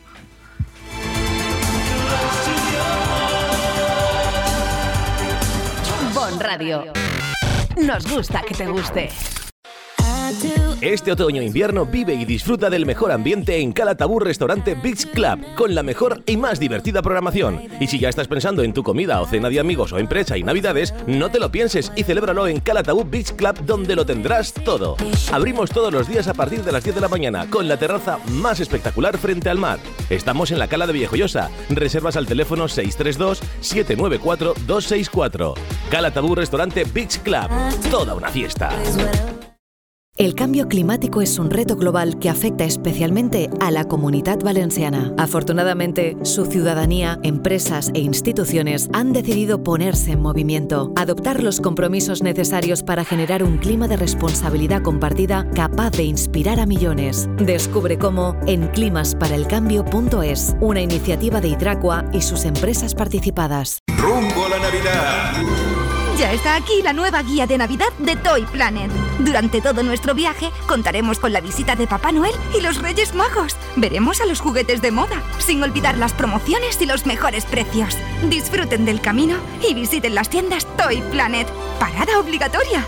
Tiendas Toy Planet rumbo a la Navidad. Los mejores juguetes en Toy Planet La Rosita, calle Mercado 10, Avenida Mediterráneo 28 y calle Lepanto 19, Benidorm. Prepárate, porque la temporada de cuchara llega a lo más alto a Restaurante Luxmar. Todos los miércoles y jueves no puedes perderte nuestra excelente fabada asturiana y los viernes y sábados el riquísimo cocido madrileño. Y no olvides los más sabrosos arroces melosos y nuestra carta de carnes y pescados que son Gloria Bendita. Esta temporada la cuchara es la reina en Restaurante Luxmar. Información y reservas en luxmarvenidor.com. Restaurante Luxmar, Avenida de Zamora Abajo, en el Rincón de Loix. Nirvana Asesores te consigue subvenciones. Somos especialistas en creación de cooperativas, desde dos personas con múltiples ventajas sociales y fiscales, además de importantes subvenciones. En Nirvana Asesores no solo te ayudamos a cumplir tus obligaciones legales, también te ayudamos a crear. Cree y crea con Nirvana Asesores. En calle Limones 8, en el centro de negocios Benidorm.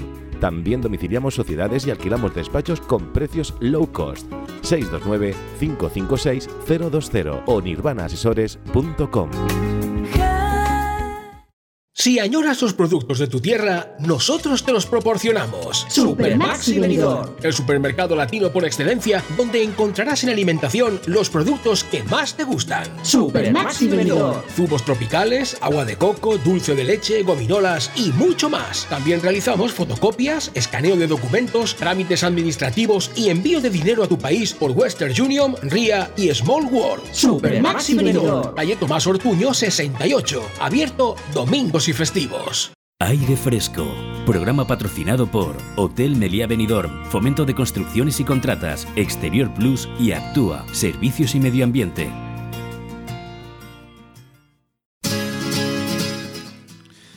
Bueno, pues cambiamos de tercio y nos vamos con algo mucho más internacional y es que los fusiles de asalto apuntan a Pedro Castillo y a su familia. Es el final de la escapada, a pasos del cruce de la Avenida España e Inca Garcilaso de la Vega. El presidente, que venía desde abajo, termina atrapado en un lugar donde reinan los rateros. Paradójico.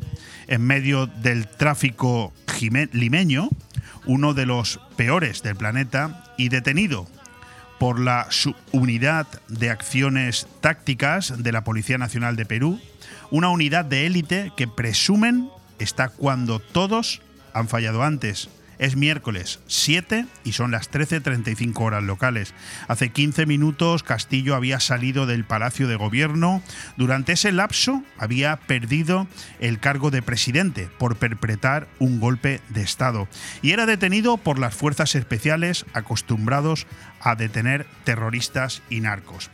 Esta pequeña entrada que yo acabo de hacer acerca de la situación que se está dando en el Perú, uno de los principales, eh, una de las principales naciones de Sudamérica, pues eh, cuanto menos está siendo noticia, una de las noticias más extendidas, más importantes que se vienen dando en los informativos de todo tipo y condición de, los últimas, de las últimas semanas. Bueno, pues como todo en la vida, yo he querido que este tema lo tratáramos aquí porque hay mucha gente de Perú viviendo en España y hay mucha gente del Perú viviendo en nuestra comarca.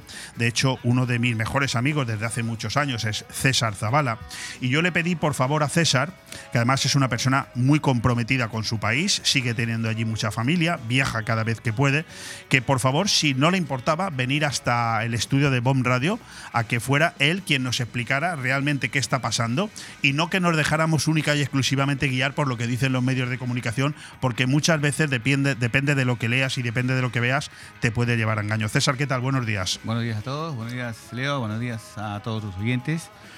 ¿Qué hay Bueno. de, eh, de verdad en, en- en- en todo esto, eh, en una primera eh, impresión tuya? Y luego ya entraremos en más detalles. Pedro Castillo eh, es realmente una persona que intenta dar un golpe de Estado. ¿Cómo, ¿Cómo lo ve un peruano que vive en España y que seguro tienes conexión directa con Perú de lo que Sí, está sí, claro. allí? Mira, eh, la conexión directa siempre está. Tengo muchas familias, familiares, hermanos eh, mayores como yo, y estoy, estoy muy pendiente de ellos. Intento buscarla siempre la opinión más centrada, ni para uno ni para otro, pero hay, cos- hay cosas que no se pueden tapar con un dedo. Yo soy peruano, limeño de nacimiento, 53 años ya. Vivo por aquí ya 20 años casi. Limeño, ¿no? También. Limeño, limeño. Y siento vergüenza. Vergüenza en la lejanía, lo que da la distancia. Lejanía porque Pedro Castillo... ¿Cuántos años llevas tú en España? Ya, voy a cumplir 20 años ya. 20 años en Voy a cumplir 20 años en España, continúa, continuos y contento y alegre de estar aquí, de residir, de hacer mi vida. He hecho raíces Ah, aquí. Todos tus hijos han nacido aquí, ¿no? El último nació por aquí, el, último, sí, y los mayores vinieron muy niños, vinieron muy niñitos, o sea, tienen la cultura, la idiosincrasia de España y todo esto. ¿Y cómo estás viviendo todo esto? Pues en la lejanía, como te repito, vergüenza. Vergüenza porque independientemente que sea el presidente de origen rural, el origen campesino, o como él mismo se, se dice ser muy humilde y pone como la bandera de la humildad y del campesinado, pues lo que hizo no, no tiene nombre, no tiene nombre. Mira, para hacer un golpe de Estado, primeramente, si no tienes el apoyo de, de la- de las fuerzas militares, no dura ni tres días. Y este no duró ni tres horas.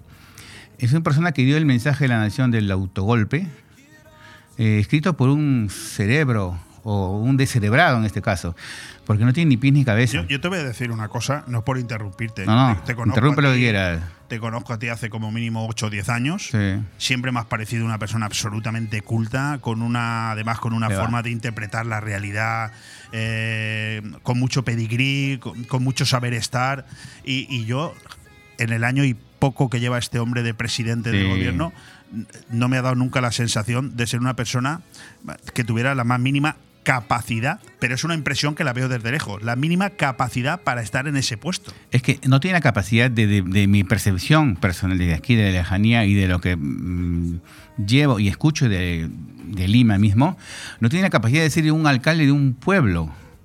Y llegó a donde llegó porque lo pusieron a dedo, un partido político que su presidente, que debería estar en candidato, no pudo estarlo porque estuvo sentenciado por corrupción.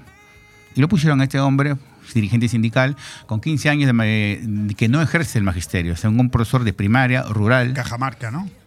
Me parece que sí, en el interior del, del país, del Perú profundo. Y lo pues un dirigente sindical que fue a Lima y fue y lo pusieron a dedo a él. Las cosas sucedieron muy, muy, muy, muy deprisa y él no sabe, ni no, nadie sabe cómo se lo eligió. Es decir, que Por de votos alguna- sí. De alguna manera eh, podríamos decir que lo que le está pasando en este momento a Perú eh, viene provocado por, por intereses eh, que están muy por encima de- del propio Pedro Castillo, que quiero entender de tus palabras, si me equivoco me rectificas, Sí. no es más que un títere, ¿no? Un títere de otras personas. Es un títere siempre de la, de la extrema izquierda, eh, de la, de la- de la izquierda filoterrorista que existe. Eh, muchos de los, de los allegados a Castillo antes, durante y después de que tomó posesión, pues han sido sentenciados por, terrorismo, Luminoso, ¿no? Sendero Luminoso en sí mismo. Eh, un el presidente del Partido Perú es Vladimir Cerrón, lo mismo, sentenciado, sentenciado por, no por terrorismo, fue un doctor que se graduó, me parece, en Cuba, tuvo su, su, filiación izquierdista comunista al máximo, pero fue gobernador de una de las provincias más principales de Perú y salió por corrupción y no, no se pudo presentar. Ala, y, lo- y pasó por ahí Pedro Castillo, dijo, tú ven para acá. Tú que eres un dirigente sindical, ¿no? Y lo puso ahí. Oye, mm, ¿cómo se llega a esta situación, César? Porque las cosas no pasan de No, un día para no. otro, ¿eh? La- Mira, las cosas eh, se van viendo venir. Sí, sí, ¿eh? sí. Hay mínimo hasta que yo, hasta hace unas horas, 51 expedientes abiertos por la Fiscalía de la Nación. La Fiscalía, Contra Pedro contra Castillo. Pedro Castillo. Eh, y lo acusan directamente por ser la cabecilla de una organización criminal, a él. No que tú, tu familia, no, tú eres la cabecilla. 51 expedientes abiertos, que no es poca cosa. No es- no es 51 moco. expedientes abiertos no es de baba. Son mínimo, eh, o sea, desde prácticamente desde que toma posesión del toma poder. posición. ¿Cuánto tiempo Es lleva de presidente del gobierno? Lleva 16 meses. 16 meses. 16 meses, mira. Y en 16 meses, ¿cuántas veces ha cambiado este hombre de...? de- 78 ministros. 70. 78, mi- a razón de uno por semana. Cinco, cinco Es que- eh, es que no de- me quiero reír, No, no, no. no me quiero reír, pero es que da un poco de risa. Para no ¿eh? llorar. Hay que reírse para no llorar. Es que risa y, y po- y es poco, Leo, es poco. ¿Y qué hay de cierto Dime. y de manipulación en, en todo lo que nos llega? Es decir, toda la información que estamos viendo aquí en Sí. España es cierta, está manipulada. Eh, bueno, por lo que te estoy escuchando, Sí. parece ser que no hay mucha manipulación, No, sino que parece ser que es cierto. ¿no? Mira, más que todo hay certezas. La certeza es que es un inepto. Eso ya lo declaró desde antes, desde antes, desde la campaña electoral para la segunda vuelta, cuando le preguntaron qué es la qué es eh, el monopolio, pues dijo una versión absurda del monopolio, que ni tu hijo ni mi hijo, que son adolescentes, lo pueden afirmar así. Y ya tú- se notaba su capacidad intelectual, su nivel bajísimo. Ya, pero una, hay una reflexión que me hago siempre cuando Sí. pasan cosas de estas, ¿no, César? Tú has estado también en un proyecto político, aunque sea en segunda fila, ¿no? Al final, cuando eh, una persona tan incapaz como lo que tú estás diciendo y que todos nos hemos podido dar cuenta, pero cuando hablamos de incapaz, hablamos de incapacidad, es decir, de Incapacidad un- intelectual. Permíteme, un analfabeto, casi, es un ¿no? efecto funcional. ¿Cómo puede una persona de este tipo llegar a aglutinar tantos millones de votos? Porque el pueblo está a ese nivel. Claro, el pueblo votó en su momento en la segunda vuelta, si no me equivoco tanto, es por el voto anti-Keiko. No querían a la Keiko. Por La hija una de razón, Fujimori. de Fujimori u otra. No querían por el, y lo que en su campaña dijo, yo nunca cerré el Congreso, el Fujimori que es tal y cual, lo que hizo Fujimori en el 92 cerrar el Congreso. ¿Le pasó a Keiko, la hija de Fujimori, le pasó factura la herencia de su padre? Le faltó, le, le pasó factura seguro. El apellido más que todo, ella tenía algunos problemas con el tema de, en su campaña de Odebrecht, no están, no están tan claros, pero ahí estaban, las, las incidencias estaban ahí, pero les pasó. Pero el voto final fue anti-Keiko. Y todo eso lo arrastró, pues, Castillo. Castillo, que si, si bien es cierto, ganó por una diferencia muy poca, décimas, unas décimas entre Sí. Keiko y Castillo. Claro, al, al final im- imagino yo que, que el Perú está pagando las consecuencias de, de este tipo de elecciones que tienen dos vueltas, que son Sí. distintas a las de España, Distintas, en las que en principio el, el candidato Castillo pasa a la segunda vuelta, Sí. pero luego lo que se produce es un gran voto anti alguien, no porque te apetezca que esa persona sea presidente de tu país, sino Sí. porque lo que no quieres es que sea el otro, ¿no? Lo que tú creías que el, Bueno, el- del más malo, mejor de- el menos de- malo. Bueno, pero de aquellos, de aquellos lodos, eh, estos. Estos barros. O algo así, ¿no? Sí, No sé cómo se sí, decía. los- ¿no? Estos barros, sí, ya lo dijo el gran poeta este. Eh, da la sensación, César, eh, de que la presidencia del Perú es, es una trituradora de, de presidentes, ¿eh? porque yo me acuerdo del propio Fujimori, que ya lo hemos nombrado, el propio Alan García, que termina Te voy a nombrar los suicidándose. últimos seis presidentes en cuatro años. Es una, es una barbaridad. Esto, esto no, no puede pasar. Es una república bananera. Con lo que me duele decir esto, Sí, sí, con lo claro. que me duele decir esto, yo amo mi patria, quiero mi patria. Tengo mis raíces están allá, mi familia están allá, pero se está comportando como una república bandera. Seis presidentes en cuatro años. A razón del eh, Kuczynski, el 16. Kuczynski. Que dimitió. Del 18 al 20, Vizcarra. Y fue incapacitado moralmente. Vizcarra, sí, es verdad. En el 20, 2020, tenemos un presidente que en cinco días, Merino, duró cinco días. y tuvo que renunciar por la presión social que murieron dos jovencitos, Eh. Inti y Jeremy, me parece. Dos murieron, dos jovencitos, ¿no? El del 20 hasta el 21, Sagasti. ¿Vale? Y el 21 de diciembre, Castillo, pues. Hasta el 21 de dic- hasta diciembre poco, Castillo. Luego de 20 16 meses. Y la última y la sexta presenta. La sexta Dina Boluarte, de la que ahora hablaremos, sí. La señora, señorísima Dina Boluarte.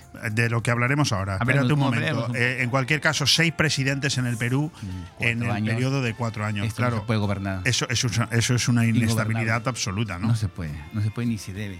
Pero en el Perú de hoy pasa, pasa. ¿Y por qué pasa? Yo no es que no lo sé. ¿Qué, qué dice tu familia? ¿Tú, tú tienes allí a tus padres, creo? Sí, tengo mis padres, mis hermanos. ¿Qué, sí. ¿Has hablado con ellos Sí, hablo en estos con ellos. días? Hablo, ¿Qué, sí. ¿qué, dicen cuando. ellos? Pues. mm, ¿Viven en Lima? Todos viven en Lima. Tengo una hermana que vive en Ica, que ahora mismo las protestas están muy, muy, muy grandes. Una de ellas, la más grande, está en Ica. Han, han cerrado el aeropuerto de Cusco. han- hay protestas. Eh, yo considero que, la- que las protestas ahora mismo son protestas mm, encausadas por la izquierda radical. Es decir, hay protestas a favor de que suelten a. Una parte a favor que suelten en Castillo, otra parte, la más numerosa, que Dina Boluarte se vaya. Vale, la- pero, pero vamos por partes. ¿Qué dice tu familia cuando hablas con ellos de la situación que se está viviendo en Perú? que la situación mm, siempre ha sido mala. Siempre la, la inestabilidad siempre sido más. Cuando entró Castillo, comenzaron las grandes empresas a dudar, a invertir. Porque el hombre ya, ya venía con un, discurso de antes, preparado. Que vamos a estatizar esto, vamos a. Si no, esto no funciona, lo vamos a corroborar para el, para el Estado. Que eh, acciones y. Mira, una de las cosas principales en un país como el Perú, que es un país en desarrollo, pues ya dejó de ser subdesarrollado, es en desarrollo, es una, una de las potencias económicas en, en, Claro. en, la- en Sudamérica. Es- hay que hablar las cosas claras también. Tiene sus cosas malas y cosas buenas. Pero este hombre, este buen hombre, no ha hecho. Hablamos de Pedro Castillo. Pedro Castillo, buen hombre, o sea, utilizando un poco la ironía, no ha puesto un ladrillo, no ha hecho ni una obra, nada. De eso tenemos no en, en España tenemos bastantes de esos, ¿eh? Vale, pero si tú entras, eh, Escobita Nueva Barribenga, que sí. Sí. Este ni ha barrido ni ha aspirado nada. No, nada, nada, nada. O sea, no había, no había pegado un palo al agua en su vida. Nada, no hace nada. ¿Por qué? Porque no está capacitado. Y lo dijo en una entrevista internacional con. ¿Te acuerdas? Y lo, y, lo, y lo termináis poniendo de presidente del gobierno. Bueno, yo de aquí no voté, pero se votó. Mis compañeros, mis compatriotas, mis peruanos lo pusieron. Increíble. Aparte hay un dicho muy dicho que dice un amigo por aquí, Benidorm que me gusta su final de sus artículos. Eh, disfruten lo votado. Disfruten lo votado. Muy Es que es así, dicho. es que es así. Esto pasa aquí y en la China y en la Es. China. ¿Cuántos peruanos viven en España? ¿Tienes ese dato? Eh, no tengo exactamente el dato, pero antes de que la crisis del 2010 y del 2008, que duró hasta el 2011 me parece, había muchos peruanos. Acabando la crisis, pues se fueron muchísimos, muchísimos peruanos. En Benidorm ya somos pocos ya. Habremos, yo, me imagino, mm, el centenar, no llegamos al 100 en Benidorm. En Benidorm. En Alicante sí pues superamos los casi 2.000 personas, pero muy pocas personas. A comparación de hace muchos años, pues muy, muy, muy poco. Fíjate que una de las cosas que más me ha sorprendido, porque a la misma vez que ha caído derrocado Pedro Castillo, ha salido Sí. la sentencia a seis años de cárcel de Cristina Kirchner. Kirchner. Sí, sí, Fíjate. sí. Pero fíjate la diferencia. Mientras a Pedro Castillo prácticamente no ha salido nadie en su defensa o a, o a apoyarle y tal, a Cristina Kirchner, que es una condenada por corrupción. Hasta el propio presidente Zapatero ha dicho que va a ir a Argentina a darle su apoyo. Sí, no, que eh, de, Zapatero que se puede esperar. Si se va, se va, tiene una casa casi en en Venezuela, va y viene como perros por su casa, que se puede esperar. Lo único que ha apoyado a Pedro Castillo abiertamente ha sido Anglo, eh, eh, López Obrador, el único. Correcto. Después el resto, Chile, Colombia, Brasil, Argentina, con un comunicado por sus consejerías de lamentamos lo ocurrido, no han pasado. O sea, solamente Anglo. Y Anglo fue el que le, le dio el visto bueno, dijo por la llamada telefónica que se sabe, cuando Castillo huía de Palacio, métete a la Embajada de México con tu familia que yo te acojo y te vienes a México. Bueno, fíjate lo que tengo yo aquí, ¿no? 11 regiones de Perú presentan bloqueos en las vías por manifestantes, declaran el estado de emergencia en varias provincias del departamento de Apurímac, cierran temporalmente el aeropuerto internacional de Cusco tras incursión violenta de manifestantes, Asociación Nacional de Periodistas de Perú rechaza ataques contra sedes de medios de comunicación, el fiscal de la Nación de Perú interpone denuncia constitucional contra Castillo, Castillo dice estar secuestrado y llama usurpadora a la presidenta Boluarte. Incluso ha manifestado que le habían drogado. ¿Tú todo esto cómo lo estás viviendo? Con esta risa irónica y sarcástica que ojalá llegue hasta allá. ¿Cómo pues es posible? Y salga un congresista de él, de, esta- de, de su fuste de él, y diga abiertamente con toda la cara que no se acuerda lo que dijo en, en el, en el comunicado de autogolpe, que no se acuerda, que estaba nubilado. Y, que lo- y mira, y si no se acuerda, si no- bien vacado está, entonces ahí demuestra su capacidad, su nivel, su nivel que Esto tiene. todo es muy ridículo, ¿verdad? Es ridículo, es. Muy ridículo es si no fuera que un país está jugando un proceso que le puede llevar. ¿Tú, ¿Tú cómo crees que acaba todo esto? Yo creo, yo creo, yo creo cómo debería acabar. Yo creo que lo que debería acabar que Dina Boluarte debería dar un paso al costado ya. Quien asuma la presidencia es el- No confías el- tú en la No, presidenta Dina Boluarte. Es que más de lo mismo. Más el mismo perro con diferente collar. Eh, dé un paso al costado y que tome la posición por, por, por ley, por ley, el presidente de, de la Cámara Legislativa, ¿no? Y que convoque y que convoque elecciones en, en su tiempo y forma. Porque de lo contrario, si Gina Boluarte ha dicho ahora mismo que va, va a convocar Sí, elecciones, primero me dijo parece que se iba a mantener en el cargo hasta el 26, de- ahora ha dicho que va a hasta el convocar abril del elecciones 24. En abril del 24. Pero ella lo hace con. No es que quiera permanecer, porque para convocar elecciones anticipadas debe haber un cambio de constitución. Para eso tiene que haber un referéndum. Que el referéndum tiene sus procesos, no es de un día para otro. Son 6, 7 meses. Y ahí llegamos, llegamos a abril del 24. Así que mejor convoco al abril del 24. Y ya está, ¿no? Para no hacer un, referéndum, sería doble elección. Imagínate que el pueblo vaya con todo lo cabreado que está, lo cabreado que está el pueblo, a un referéndum. Y luego, hacer, y luego cambiar una ley, y luego hacer un cambio de constitución. No es mejor abril del 24.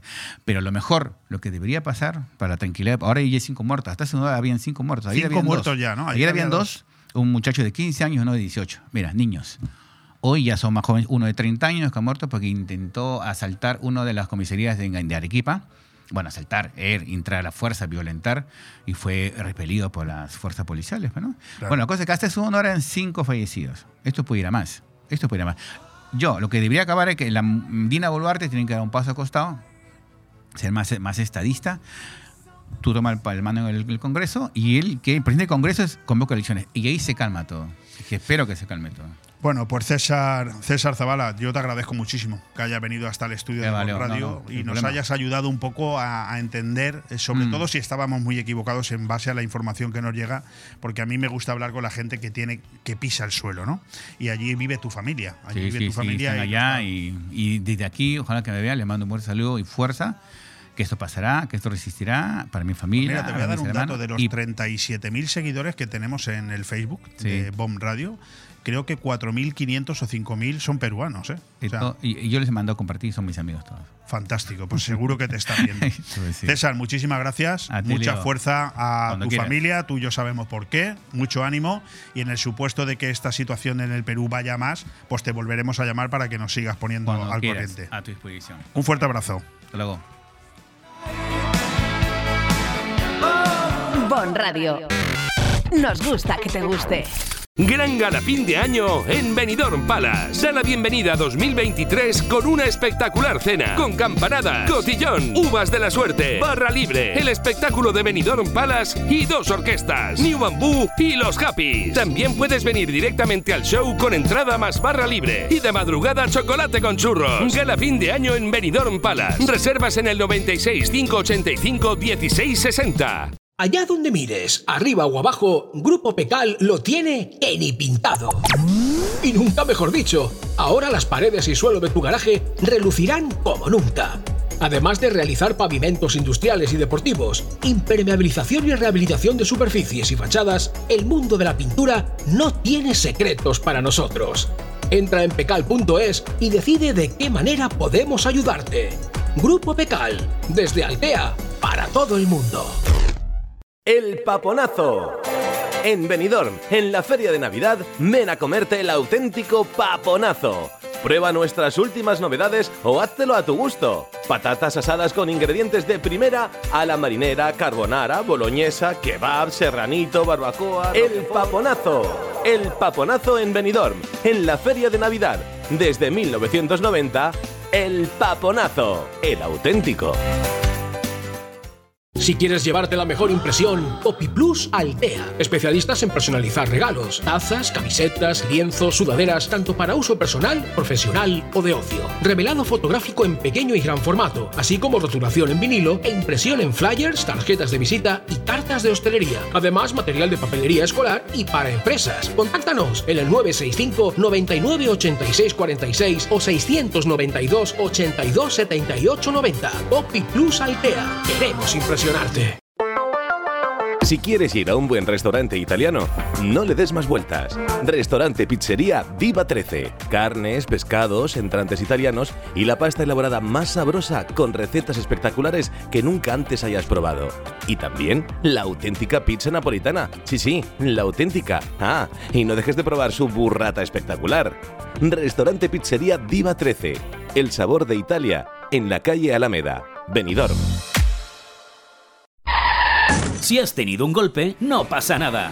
Ven a Taller Multimarca Eurorepar Pérez Pascual, tu taller de confianza en Benidorm y la Marina Baixa. Además, al reparar tu vehículo con nosotros podrás disfrutar de vehículo de cortesía sin coste. Y aún hay más. Durante este mes, en Taller Eurorepar Pérez Pascual, reparamos tu vehículo en 24 horas o gratis. Consulta las condiciones de esta promoción. Pérez Pascual Eurorepar, artesanos de la automoción. Visítanos en Avenida Alfonso Puchares 25, Benidorm. ¿Te gusta llegar a tiempo a tu destino? ¿Volver a casa tan cómodo y seguro como si fueras tú mismo el que conduces? Radio Taxi Benidorm. El mejor servicio a tu entera disposición. Descárgate nuestra aplicación Pide Taxi para el móvil y solicita un taxi de la manera más fácil. Visita nuestra web radiotaxibenidorm.com. Radio Taxi Benidorm 96 586 26 26. Aire Fresco. Programa patrocinado por Hotel Meliá Benidorm, Fomento de Construcciones y Contratas, Exterior Plus y Actúa, Servicios y Medio Ambiente.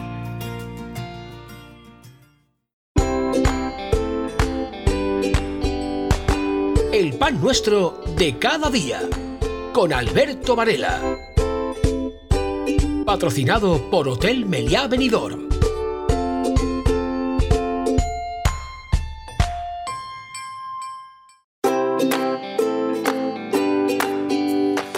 Pues seguimos avanzando en esta maravillosa montaña rusa en la que cada día convertimos nuestro aire fresco. Lo hemos iniciado con el presidente de Febitur, con Ángel, con Miguel Ángel Sotillos, hablando de turismo, de turismo desde una perspectiva muy enfocada a los apartamentos turísticos. Ahora hemos tenido ocasión de charlar largo y tendido con un residente peruano aquí desde hace 20 años, con toda su familia en Lima, para que nos explique de viva voz exactamente qué está pasando allí y ahora en esta recta final del programa de aire fresco, en estos 40 minutos que todavía no queda, nos quedan de radio, son dos los colaboradores que vamos a tener con nosotros. El primero de ellos ya nos está escuchando, lo has podido tú detectar con esa cabecera del pan nuestro de cada día. Es Alberto Varela, es el director del Hotel Meliá Benidorm y a mí me hace especial ilusión hablar hoy con él. Supongo que antes de que termine el año volveremos a tener otra oportunidad, pero por si acaso estamos terminando este 2022 y es el momento de hacer balance de muchas cosas. Y él que se cree que le llamamos exclusivamente porque es el director del, del, Hotel Meliá. No, no, no. Le llamamos para que haga de voz de todo el sector turístico y nos cuente muchas cosas que están pasando ahí fuera. Querido Alberto, ¿cómo estás?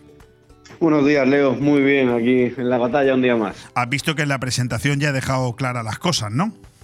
Totalmente, un gol que, que, me acabo de meter en el minuto uno de partido. Efectivamente, no te confíes que el partido no ha hecho más que empezar y mira a Luis Enrique qué felices se las daba con el 7-0 a Costa Rica y luego el ridículo no ha podido ser más monumental. Si quieres empezamos por ahí.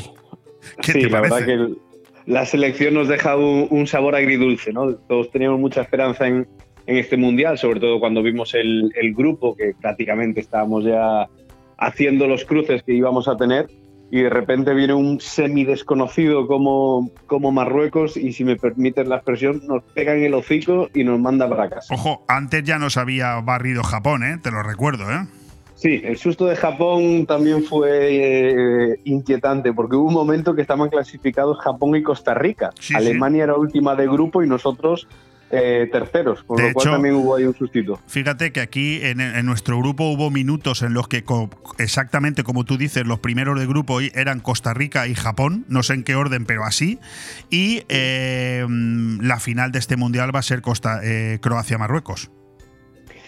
Hombre, yo me alegraría por, Mar- por Croacia, la verdad. Hombre, conforme se están dando los acontecimientos, yo ya no me atrevo a asegurar nada, ¿eh? Las cosas como No, son, ¿eh? Esto es una lotería. Yo creo que nadie contaba con, con que Marruecos eh, llegara tan, tan lejos. Es verdad que en casi todos los mundiales hay una sorpresa. Y yo creo que a los que somos futboleros nos gusta que haya un, un equipo que a priori no está en las, en las quinielas que, que- que se cuele, pero que no nos toque que nos eliminen a nosotros. Bueno, tú eres futbolero y madridista, por lo tanto estoy seguro que hoy quieres que tu amigo Modric eh, gane a, a mi ex amigo Messi. Sí, yo estaría encantado y lo celebraría, no como una victoria española, pero me sacaría una sonrisa. Qué grande. Oye, terminamos el año 2022 y como he dicho en la introducción es el momento para el análisis, esta sección El pan nuestro de cada día que como bien indica es de lo que comemos y comemos del turismo.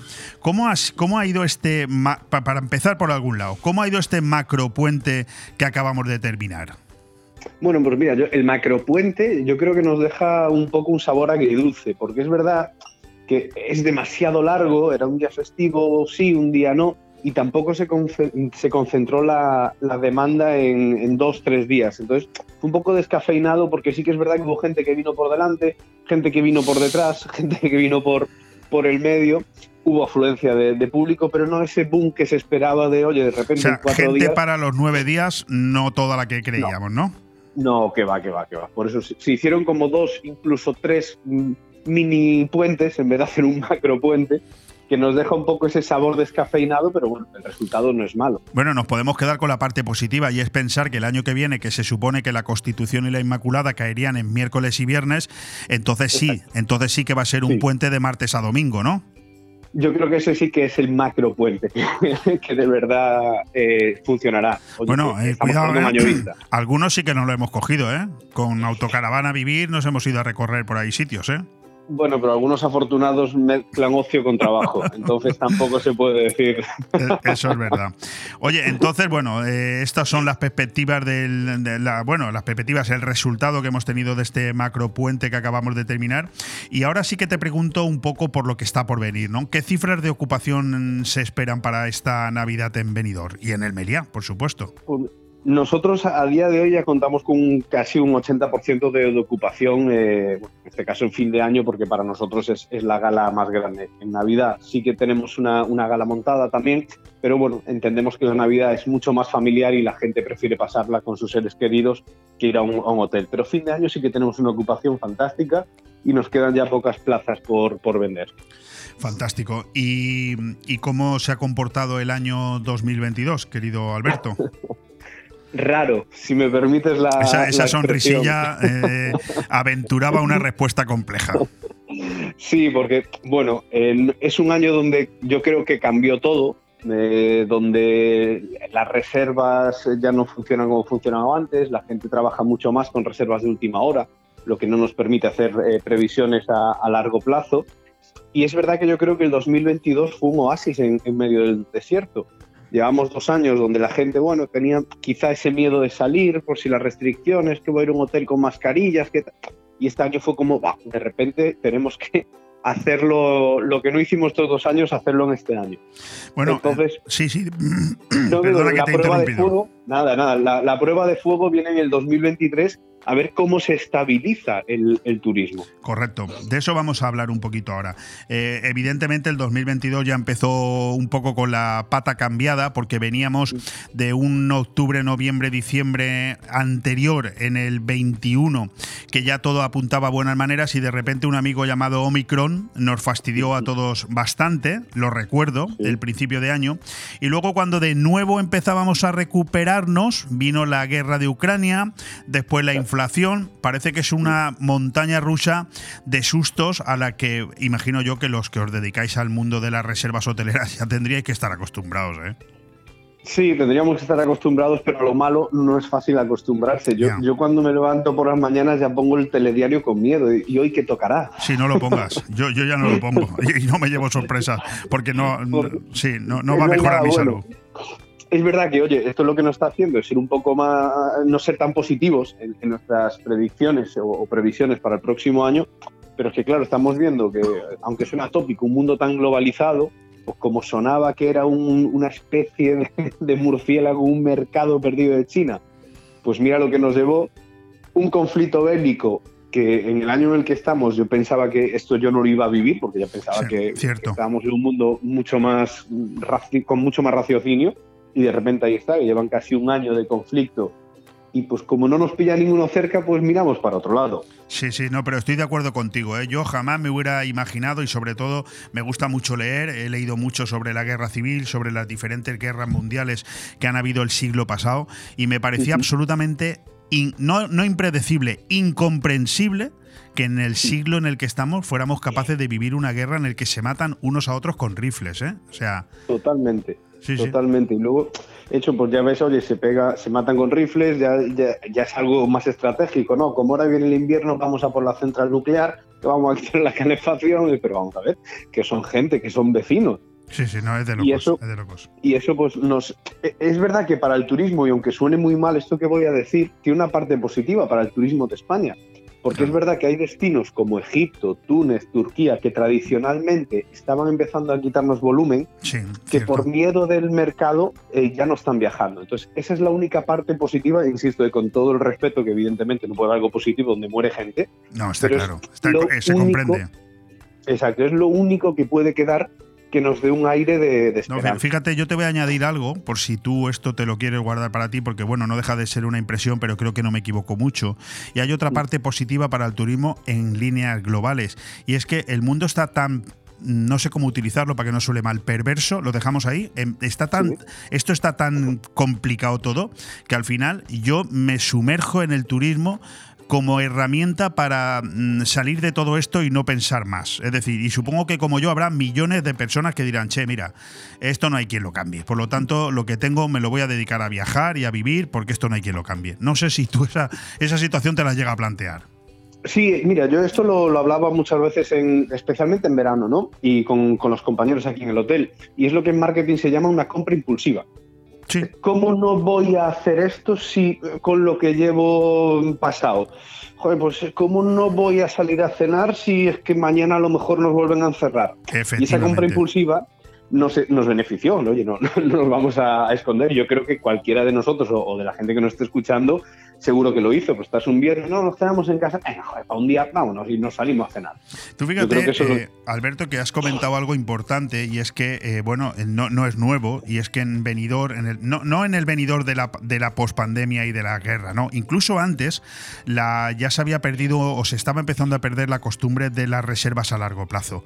Los famosos tour operadores de antaño, de hace 30, 40 años, en el que venidor estaba todo comprado, todas las camas con un año de antelación. Yo creo que eso ya pasó a mejor vida. Pero yo no sé si eso tiene su punto bueno o su punto malo. Evidentemente, para hacer previsiones será malo.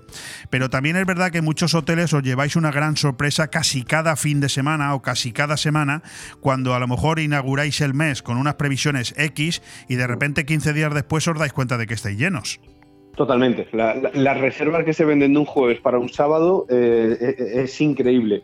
Yo, a, modo de broma, lo digo siempre cuando hablo con el departamento de, de marketing, que no, no invirtamos en influencers, que le demos dinero a Mario Picazo, a Roberto Brasero, que cuando esa gente diga que va a hacer buen tiempo, la gente viene. Sí, sí, sí. sí, sí. Y es- eh, parece mentira, pero una previsión de un tiempo regular a un tiempo bueno nos puede cambiar un fin de semana. En el puente lo vivimos, que llevábamos desde el martes escuchando va a llover, va a llover, va a llover, y chispeó un poco el sábado y llovió el domingo. Entonces, fíjate, si yo te preguntara, como lo voy a hacer, qué previsiones tenemos para el 2023, antiguamente, hace 25 años, me habría dicho cualquier director de hotel, pues mira, esto es lo que tenemos en este momento, pero yo pienso que un director de hotel joven en este momento, como tú, en el Hotel Meliá, mm, la respuesta sería, pues mira, si te digo lo que tengo ahora mismo para 2023, seguramente mm, parecería que va a ser un mal año, pero partiendo de la base de que las previsiones las podemos hacer casi cada semana, tiendo a pensar de que va a ser un año muy bueno. ¿Me equivoco en la reflexión? Yo como buen gallego te diría, depende, pero la reflexión es buena. Vale, No, mira, gracias. sí que tenemos un baremo y esto sí que es, es real. Y es que nosotros semanalmente hablamos un poco con, con los turoperadores grandes para ver cuántas plazas de avión tienen libres. Y es verdad que siguen teniendo muchas plazas.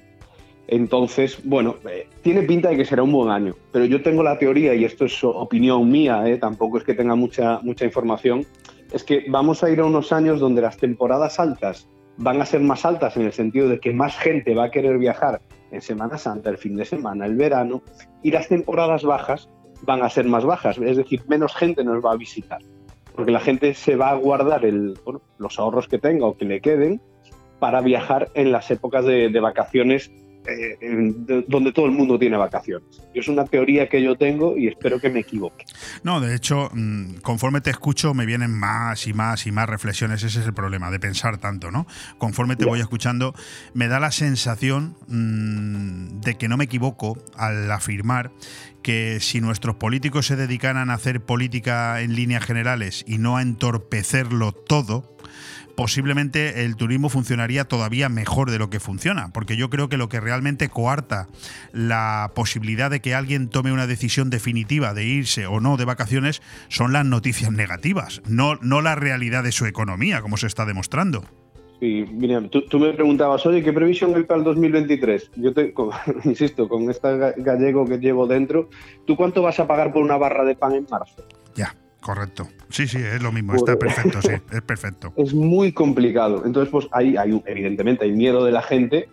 Y bueno, aunque a lo mejor a última hora se arriesguen a pagar algo más, pues mira, eh, más vale tenerlo sobre seguro por lo que pueda venir, porque bueno, de momento aquí en Benidorm todavía no llegó el invierno. Bueno, vamos a animar. viendo- Sí, perdona, perdona, dime, dime. No, digo, estamos viendo cómo está Londres con la nieve y demás, entonces eso también va, va a tocar muchos bolsillos.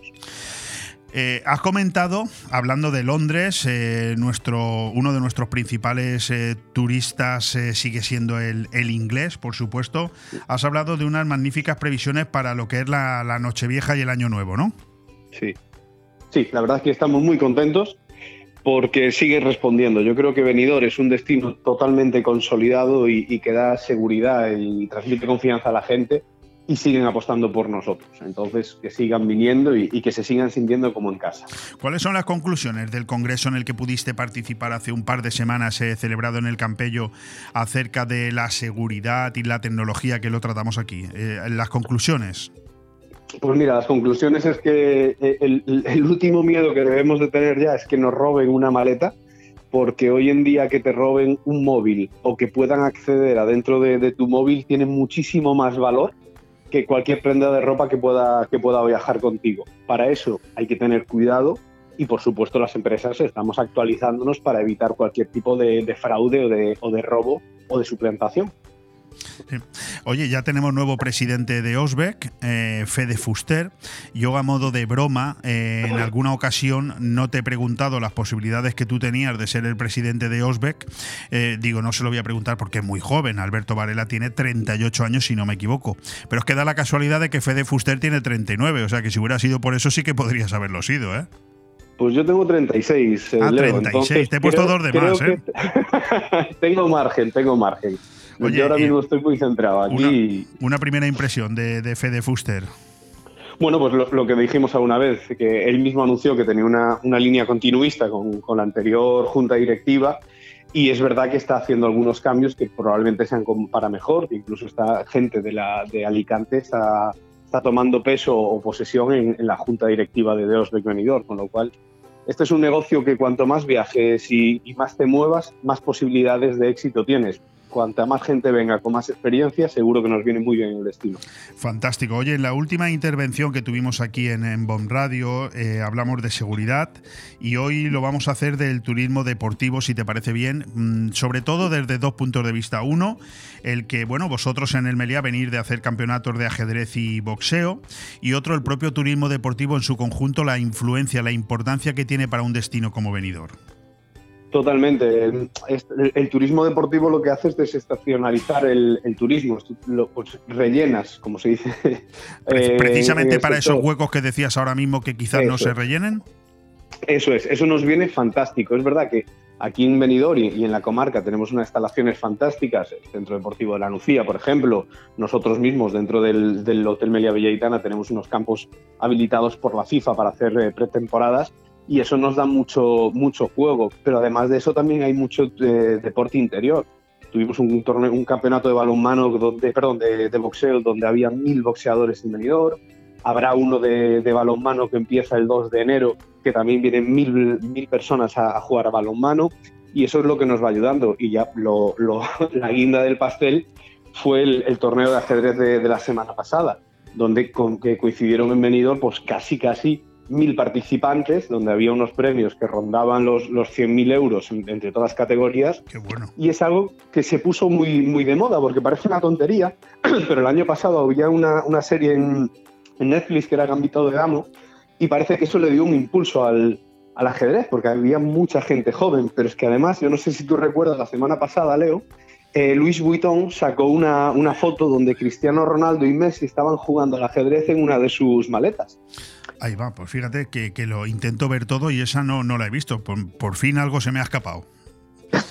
Pues sí, dicen que es la foto más cara de- del mundo porque Cristiano Ronaldo cobró cerca de dos millones y medio por la foto y Messi un millón ochocientos. Fotre. Pero lo mejor, lo mejor de todo es que nunca llegaron a coincidir porque se los hicieron por separado y, fue un montaje. Ya, mucho me temía. Por cierto, eh, no sé lo que costó esa foto, pero sí sé que el valor de los activos de vuestra empresa, de Meliá Hotels International, eh, se ha incrementado un 5,8% desde 2018. Es decir, que, que Meliá sigue creciendo.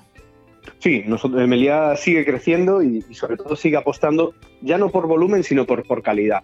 Eh, tenemos muy claro que la única manera de, de- de seguir haciendo la compañía grande es teniendo activos buenos, activos reformados, activos que sean modernos y en esa línea estamos trabajando. Bueno, pues antes había un modelo donde nosotros éramos propietarios del ladrillo, digamos, y ahora pues están buscando otras modalidades como que alguien tenga un, un edificio y quiera que Meliá se lo, se lo explote. Entonces, De alguna poco- manera es lo que está pasando en Benidorm, ¿no? Exacto. Nosotros eh, tenemos varios, tenemos cuatro centros aquí donde tenemos todo tipo de, de gestiones, desde propiedad hasta, hasta gestión. Entonces, pues esa es una línea fantástica para crecer y crecer. Oye, por cierto, ¿os preocupa en Meliá la huelga de pilotos de Air Nostrum y de los trabajadores de AENA que se ha anunciado? Hombre, pues sí, porque sabemos que todo este tipo de, huelgas, especialmente en Semana Santa y, y en Navidad, pues tienen, tienen repercusión, especialmente para el cliente, que lleva seis meses, ocho, diez meses eh, ahorrando para poder permitirse unas vacaciones junto con su familia y por decisiones ajenas a ellos se lo, se lo van a perder. Es cierto que Benidorm no tiene tanta dependencia del avión como pueden ser otros destinos, especialmente en islas, obviamente, pero seguramente pues, no- nos va a hacer culpa. Fíjate, hay una, un par de noticias que me, chocan, ¿no? Y, yo digo, voy a ponerlas eh, aquí en el micrófono a disposición de Alberto a ver cuál es su reflexión. Por un lado, tenemos que 51 hoteles de la comunidad valenciana se han beneficiado del rescate de los 5 millones de euros que ha puesto la Generalitat Valenciana para el inserso, que por cierto yo he podido escuchar que han llegado muy bien, que, esa es una muy buena inversión y una muy buena noticia. Pero por otro lado, eh, bueno, hem- hemos visto como el propio Chimo Puig ha votado a favor de la tasa turística hace, pues eso, hace un par de semanas todavía no llega. Eh, tenemos la tasa turística en contra, los bonoviajes a favor, la ayuda del inserso a favor. Parece que sea un gobierno que está intentando lavar su imagen, pero que luego no controla a sus socios. ¿Cómo lo ve todo esto un director de hotel? Bueno, lo- raro, como decía al principio, no. Sí que es verdad que eh, claramente yo no sé si están lavando la imagen o están dando bandazos, cosa que me preocuparía más, porque si lavan la imagen tienen claro a dónde quieren llegar. Es verdad que, oye, cualquier tipo de, ayuda es bienvenida, pero bueno, si dividimos 5 millones entre 51 hoteles son 98.000 euros por hotel.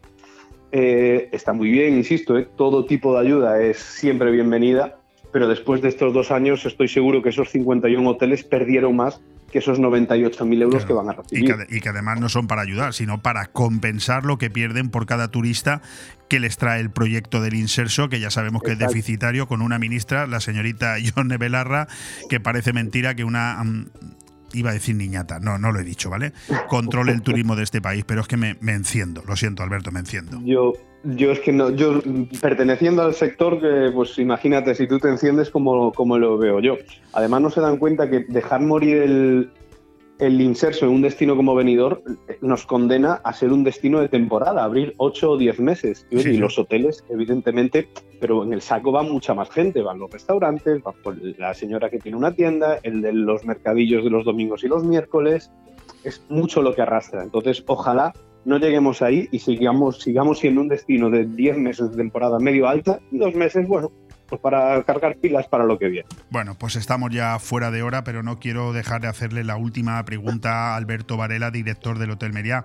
Eh, ¿Se puede todavía eh, hacer una reserva para ir a disfrutar de la noche vieja en el Hotel Meliá?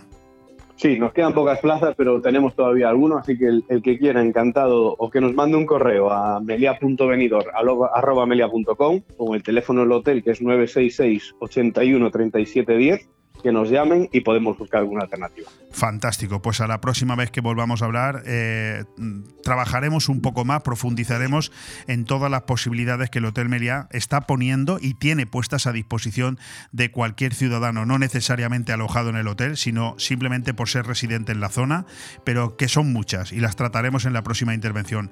Alberto, muchísimas gracias por todo y que vaya todo muy bien. A ti, como siempre, un abrazo. Un Hasta abrazo. luego. Adiós.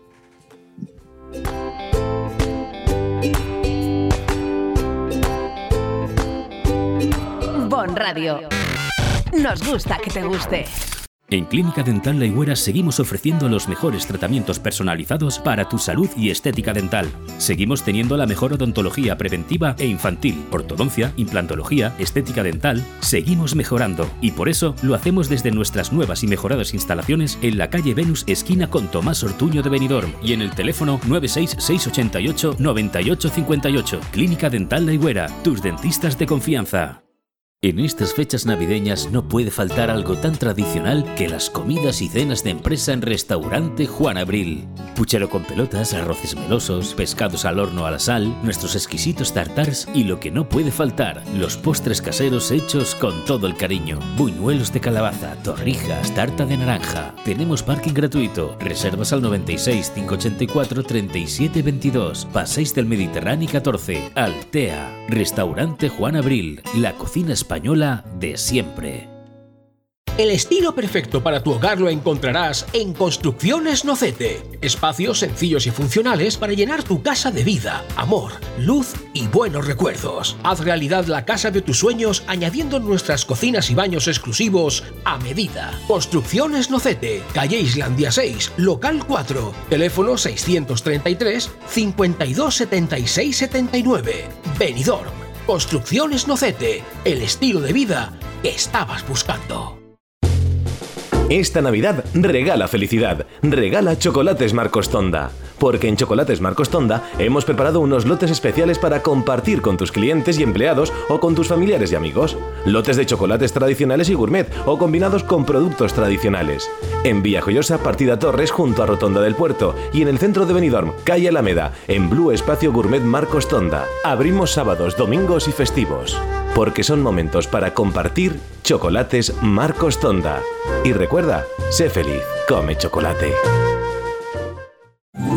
Llega la mejor época del año y da igual si eres de Papá Noel o de Reyes Magos, de árbol o Belén, de Nochebuena o fin de año. Lo único que no puede faltar en Navidad es un buen jamón. Y el buen jamón tiene nombre propio, Alfonso Lara. Carnicería y Charcutería Alfonso Lara tiene la mejor variedad de productos con una calidad excepcional. En calle Garita 10 de Benidorm o llámanos al 605 61 9100. Carnicería y Charcutería Alfonso Lara. La calidad que buscas para tu mesa en estas fiestas. Cuando llega el frío, vuelve el calor con Zarcar. Por eso es el momento de coger el teléfono y llamar a Zarcar, donde puedes solicitarnos gasóleo calefacción, la energía que mejora el rendimiento de tu caldera, servicio a domicilio y empresas en toda la provincia. En Zarcar, además de seguir manteniendo el descuento de 25 céntimos el litro, seguimos siendo una estación de servicio diferente, con un trato humano, cercano y muy especial. Nos tienes en Avenida País Valencia 18 de Finestrat y en zarcar.net. Zarcar, nuestro combustible eres tú. La Virgen se está peinando. La Navidad llega por rumbas a la calle de las Tapas. El viernes 23 de diciembre desde las 7 tendremos la tarde más rumbera, con dos escenarios en marcha y los artistas Candela y Rumba y Julio Flores. la casa no que no. Navidad por rumbas. Ven a disfrutar del ambientazo de la calle de las Tapas el viernes 23 de diciembre y ve preparándote para la tarde buena. Aire Fresco. Programa patrocinado por Hotel Meliá Benidorm, Fomento de Construcciones y Contratas, Exterior Plus y Actúa, Servicios y Medio Ambiente.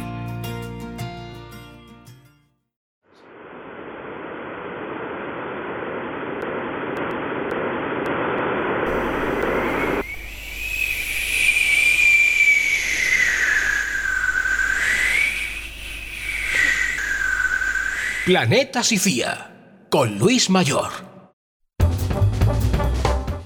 Pues sí, estamos en la recta final de este aire fresco y la verdad es que ya tocaba volver a hablar con nuestro amigo Luis Mayor, que se ha pegado el tío unas vacaciones en el hospital maravillosas. Bueno, seguro que él no está de acuerdo con esto de maravilloso, pero en cualquier caso voy a saludarle ya antes de recordaros a todos que al inicio del programa he hablado del amerizaje que ya ha hecho el Artemis 1, que ya ha vuelto de la Luna y es algo que también quiero hablar en este planeta Sicía con Luis. ¿Qué tal estás, querido compañero? Pues muchísimo mejor. Muchas, muchas gracias por haberte acordado durante los programas. Hombre, a ver, eso faltaba, pero mm, más que nada porque eres colaborador y, y todavía no te he dado licencia ni permiso para morirte. Yo eso yo lo tengo, eso lo tengo que determinar yo. Tú me tienes que Ah, pedir vale. permiso a mí y cuando yo te diga, "Ch, Luis, ahora, entonces, pero a mitad de temporada, ¿no? Vale, vale. Hombre, por favor, por favor. Oye, eh, hablando en serio, el éxito de Artemis 1 parece ser que despeja definitivamente el camino de regreso de la humanidad a la Luna. ¿Cómo has vivido estos 25 días? Tú que eres un apasionado de las estrellas. Pues bien, bien, porque son cosas que, que yo no manejo realmente, no tengo responsabilidad ninguna. Eso Pero faltaba. vamos, eh, he, estado, he, estado, he estado siguiendo todo el tema y bueno, eh, se ha desarrollado muy bien. Ahora tenemos, ahora cuando hablemos de Marte el- la semana que viene o la otra, pues hablaremos también de lo, que- de lo que están haciendo allí, que es muy importante también. Fantástico. Pero bueno, sí. eso lo, lo dejamos de momento. Bueno, tenemos esa noticia que tras 25 días de viaje, la nave Orión amerizó frente a las costas de la Baja California con notable éxito después de 25 días de viaje y 2,2 millones de kilómetros. Hoy no tenemos tiempo para hablar más de esto porque Luis viene a hablarnos hoy de la geomorfología, además con unas magníficas proyecciones, unas fotografías que a mí me ha enviado y no tenemos mucho tiempo y el texto es amplio. Por lo tanto, Luis, a tu entera disposición, empieza por donde quieras. Muy bien. Pues bueno, pues ante todo vamos a hacer un alto en el camino del universo. Y ya que hablamos del último día de la Tierra, hoy vamos a analizar geomorfológicamente nuestra área de la marina. Así como la cristalografía, la mineralogía, la edafología son componentes de la geología, la geomorfología estudia la morfología, formas, formación y estructura del terreno exterior que ha emergido en la superficie. Igualmente en el fondo marino, claro. Bien, eh, para ello es necesario conocer algunas palabritas que se usan en geomorfología. Por ejemplo, un diapiro es un cuerpo de roca que se ha movido hacia arriba, atravesando y desplazando las rocas suprayacentes. La palabra deriva del vocablo griego diaperein, que significa perforar. Aquí influye la gravedad y la densidad de las rocas. Las más densas, lógicamente, o más pesadas, caen y las menos densas son las que suben. Dentro de un sistema teóricamente cerrado por lo exterior. Se sitúan abajo y de algún modo empujan a las otras. Naturalmente, las que suben tendrán que estar compuestas de un material mucho más flexible, flexible y blando. Los diapiros más comunes son los de las evaporitas, rocas formadas por concentraciones excesivas de sales, cloruros, sulfatos, etc., que precipitan formando capas de espesor a veces considerable. Aquí hay que estimar que estas acumulaciones se deben a su situación en zonas continentales, cerca de la mar. Es decir, cuanto más cerca están, más posibilidades hay. Correcto. Será el caso de evaporación e hidratación casi de una forma continua. Hay un proceso llamado alocinesis, que significa movimiento salino, procedente griego, lógicamente, que produce formaciones de diapiros salinos. También hay graníticos, pero aquí de momento no tenemos. Bueno, una zona sinclinal quiere decir que la formación de las capas, estamos hablando en grandes volúmenes, no en Correcto, pequeños sí, sí. volúmenes. La formación de las capas en pendiente es hacia abajo, como el callado de una U. Anticlinal es que se dirige al revés, en pendiente hacia arriba, como una V invertida. Y monoclinal, que no hay dirección determinada, capas prácticamente sin pendiente.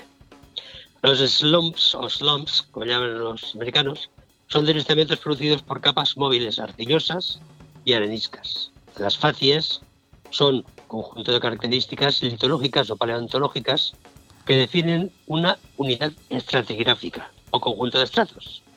En general son los factores que determinan la calidad y vida habitada en el terreno, atributo de los sedimentos por cuanto se halla en ellos.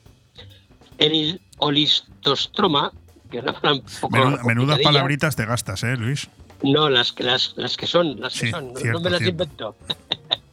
es un tipo de depósito sedimentario compuesto de una masa caótica de material heterogéneo, como bloques y lodo, similar a una brecha generalmente calcárea. Se forma por desliz- eh, deslizamientos de gravedad que avanzan por superficie inclinada dentro de una cuenca sedimentaria, rompiendo los sedimentos y replegándolos. El oristolito es una masa de sedimentos consolidada, en general de grandes dimensiones, que se emplaza en el seno de una sucesión sedimentaria tras deslizarse por gravedad a lo largo del talud de una cuenca sedimentaria, por ejemplo, el Peñón de Fach. Correcto. Los clastos son unas partículas que forman la roca sedimentaria clástica, la matriz del cemento y el detritus fino. El cemento se forma químicamente y el pegamento, digamos, de los clastos. Son trozos de rocas que provienen de otro sector. Generalmente casi todas las rocas y minerales pueden aparecer como un clastro.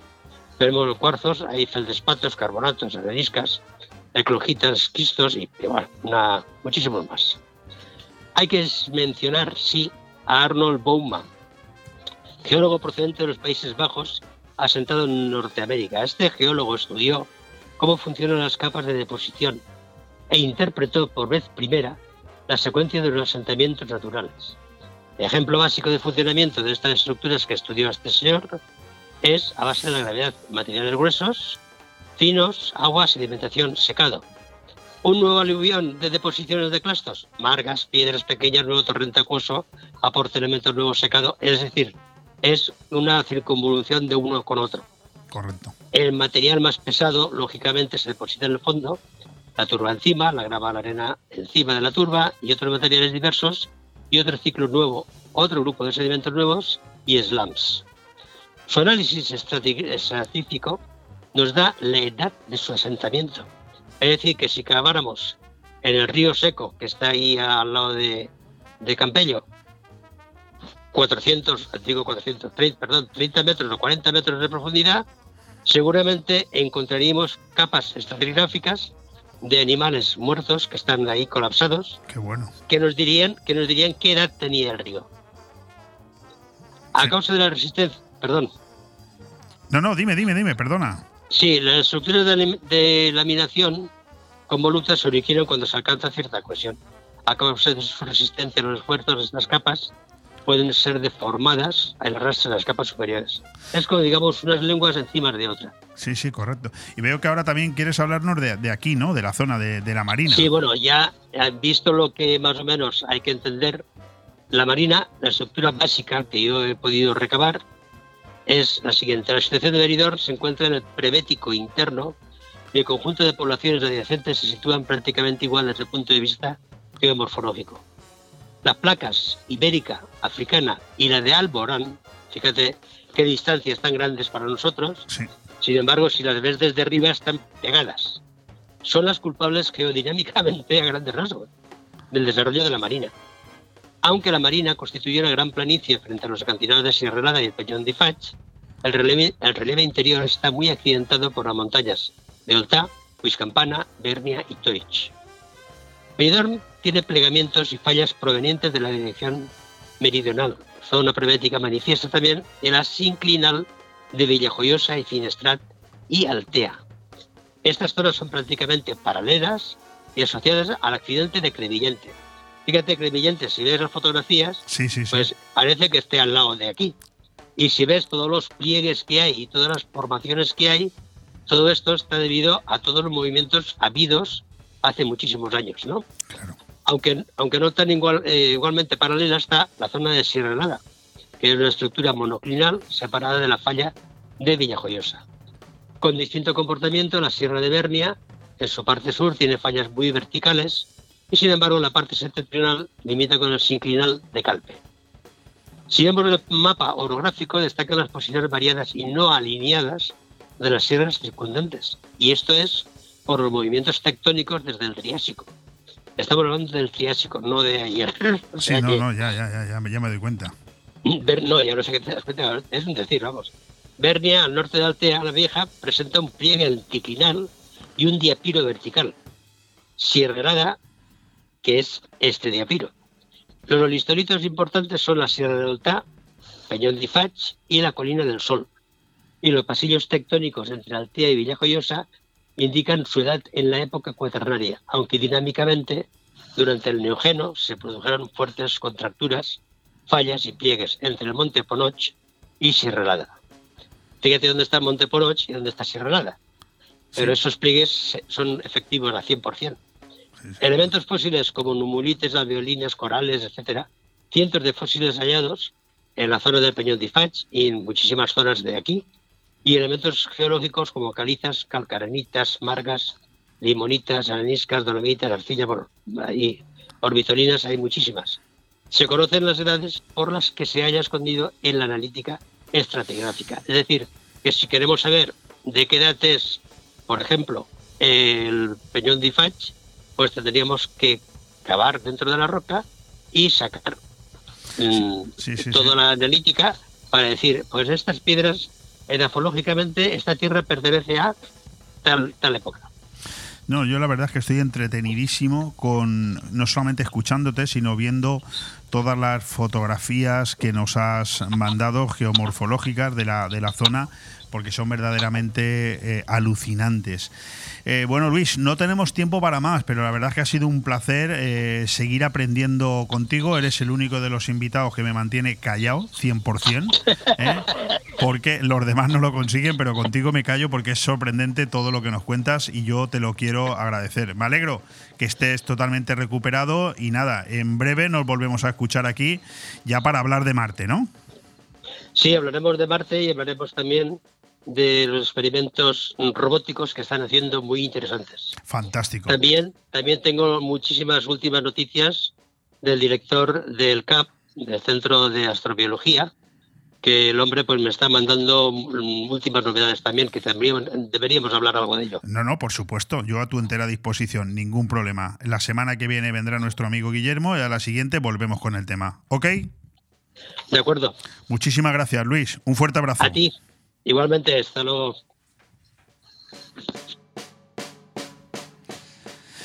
Por nada, sin solución de continuidad, porque solamente nos queda un minuto para despedirnos, no deja de sorprenderme, como siempre, la rapidez con la que se me pasan estas dos horas de radio. Y lo digo con cierta pena y frustración y una cierta incapacidad también, porque me pego casi cinco horas preparando un programa que luego se me termina en dos.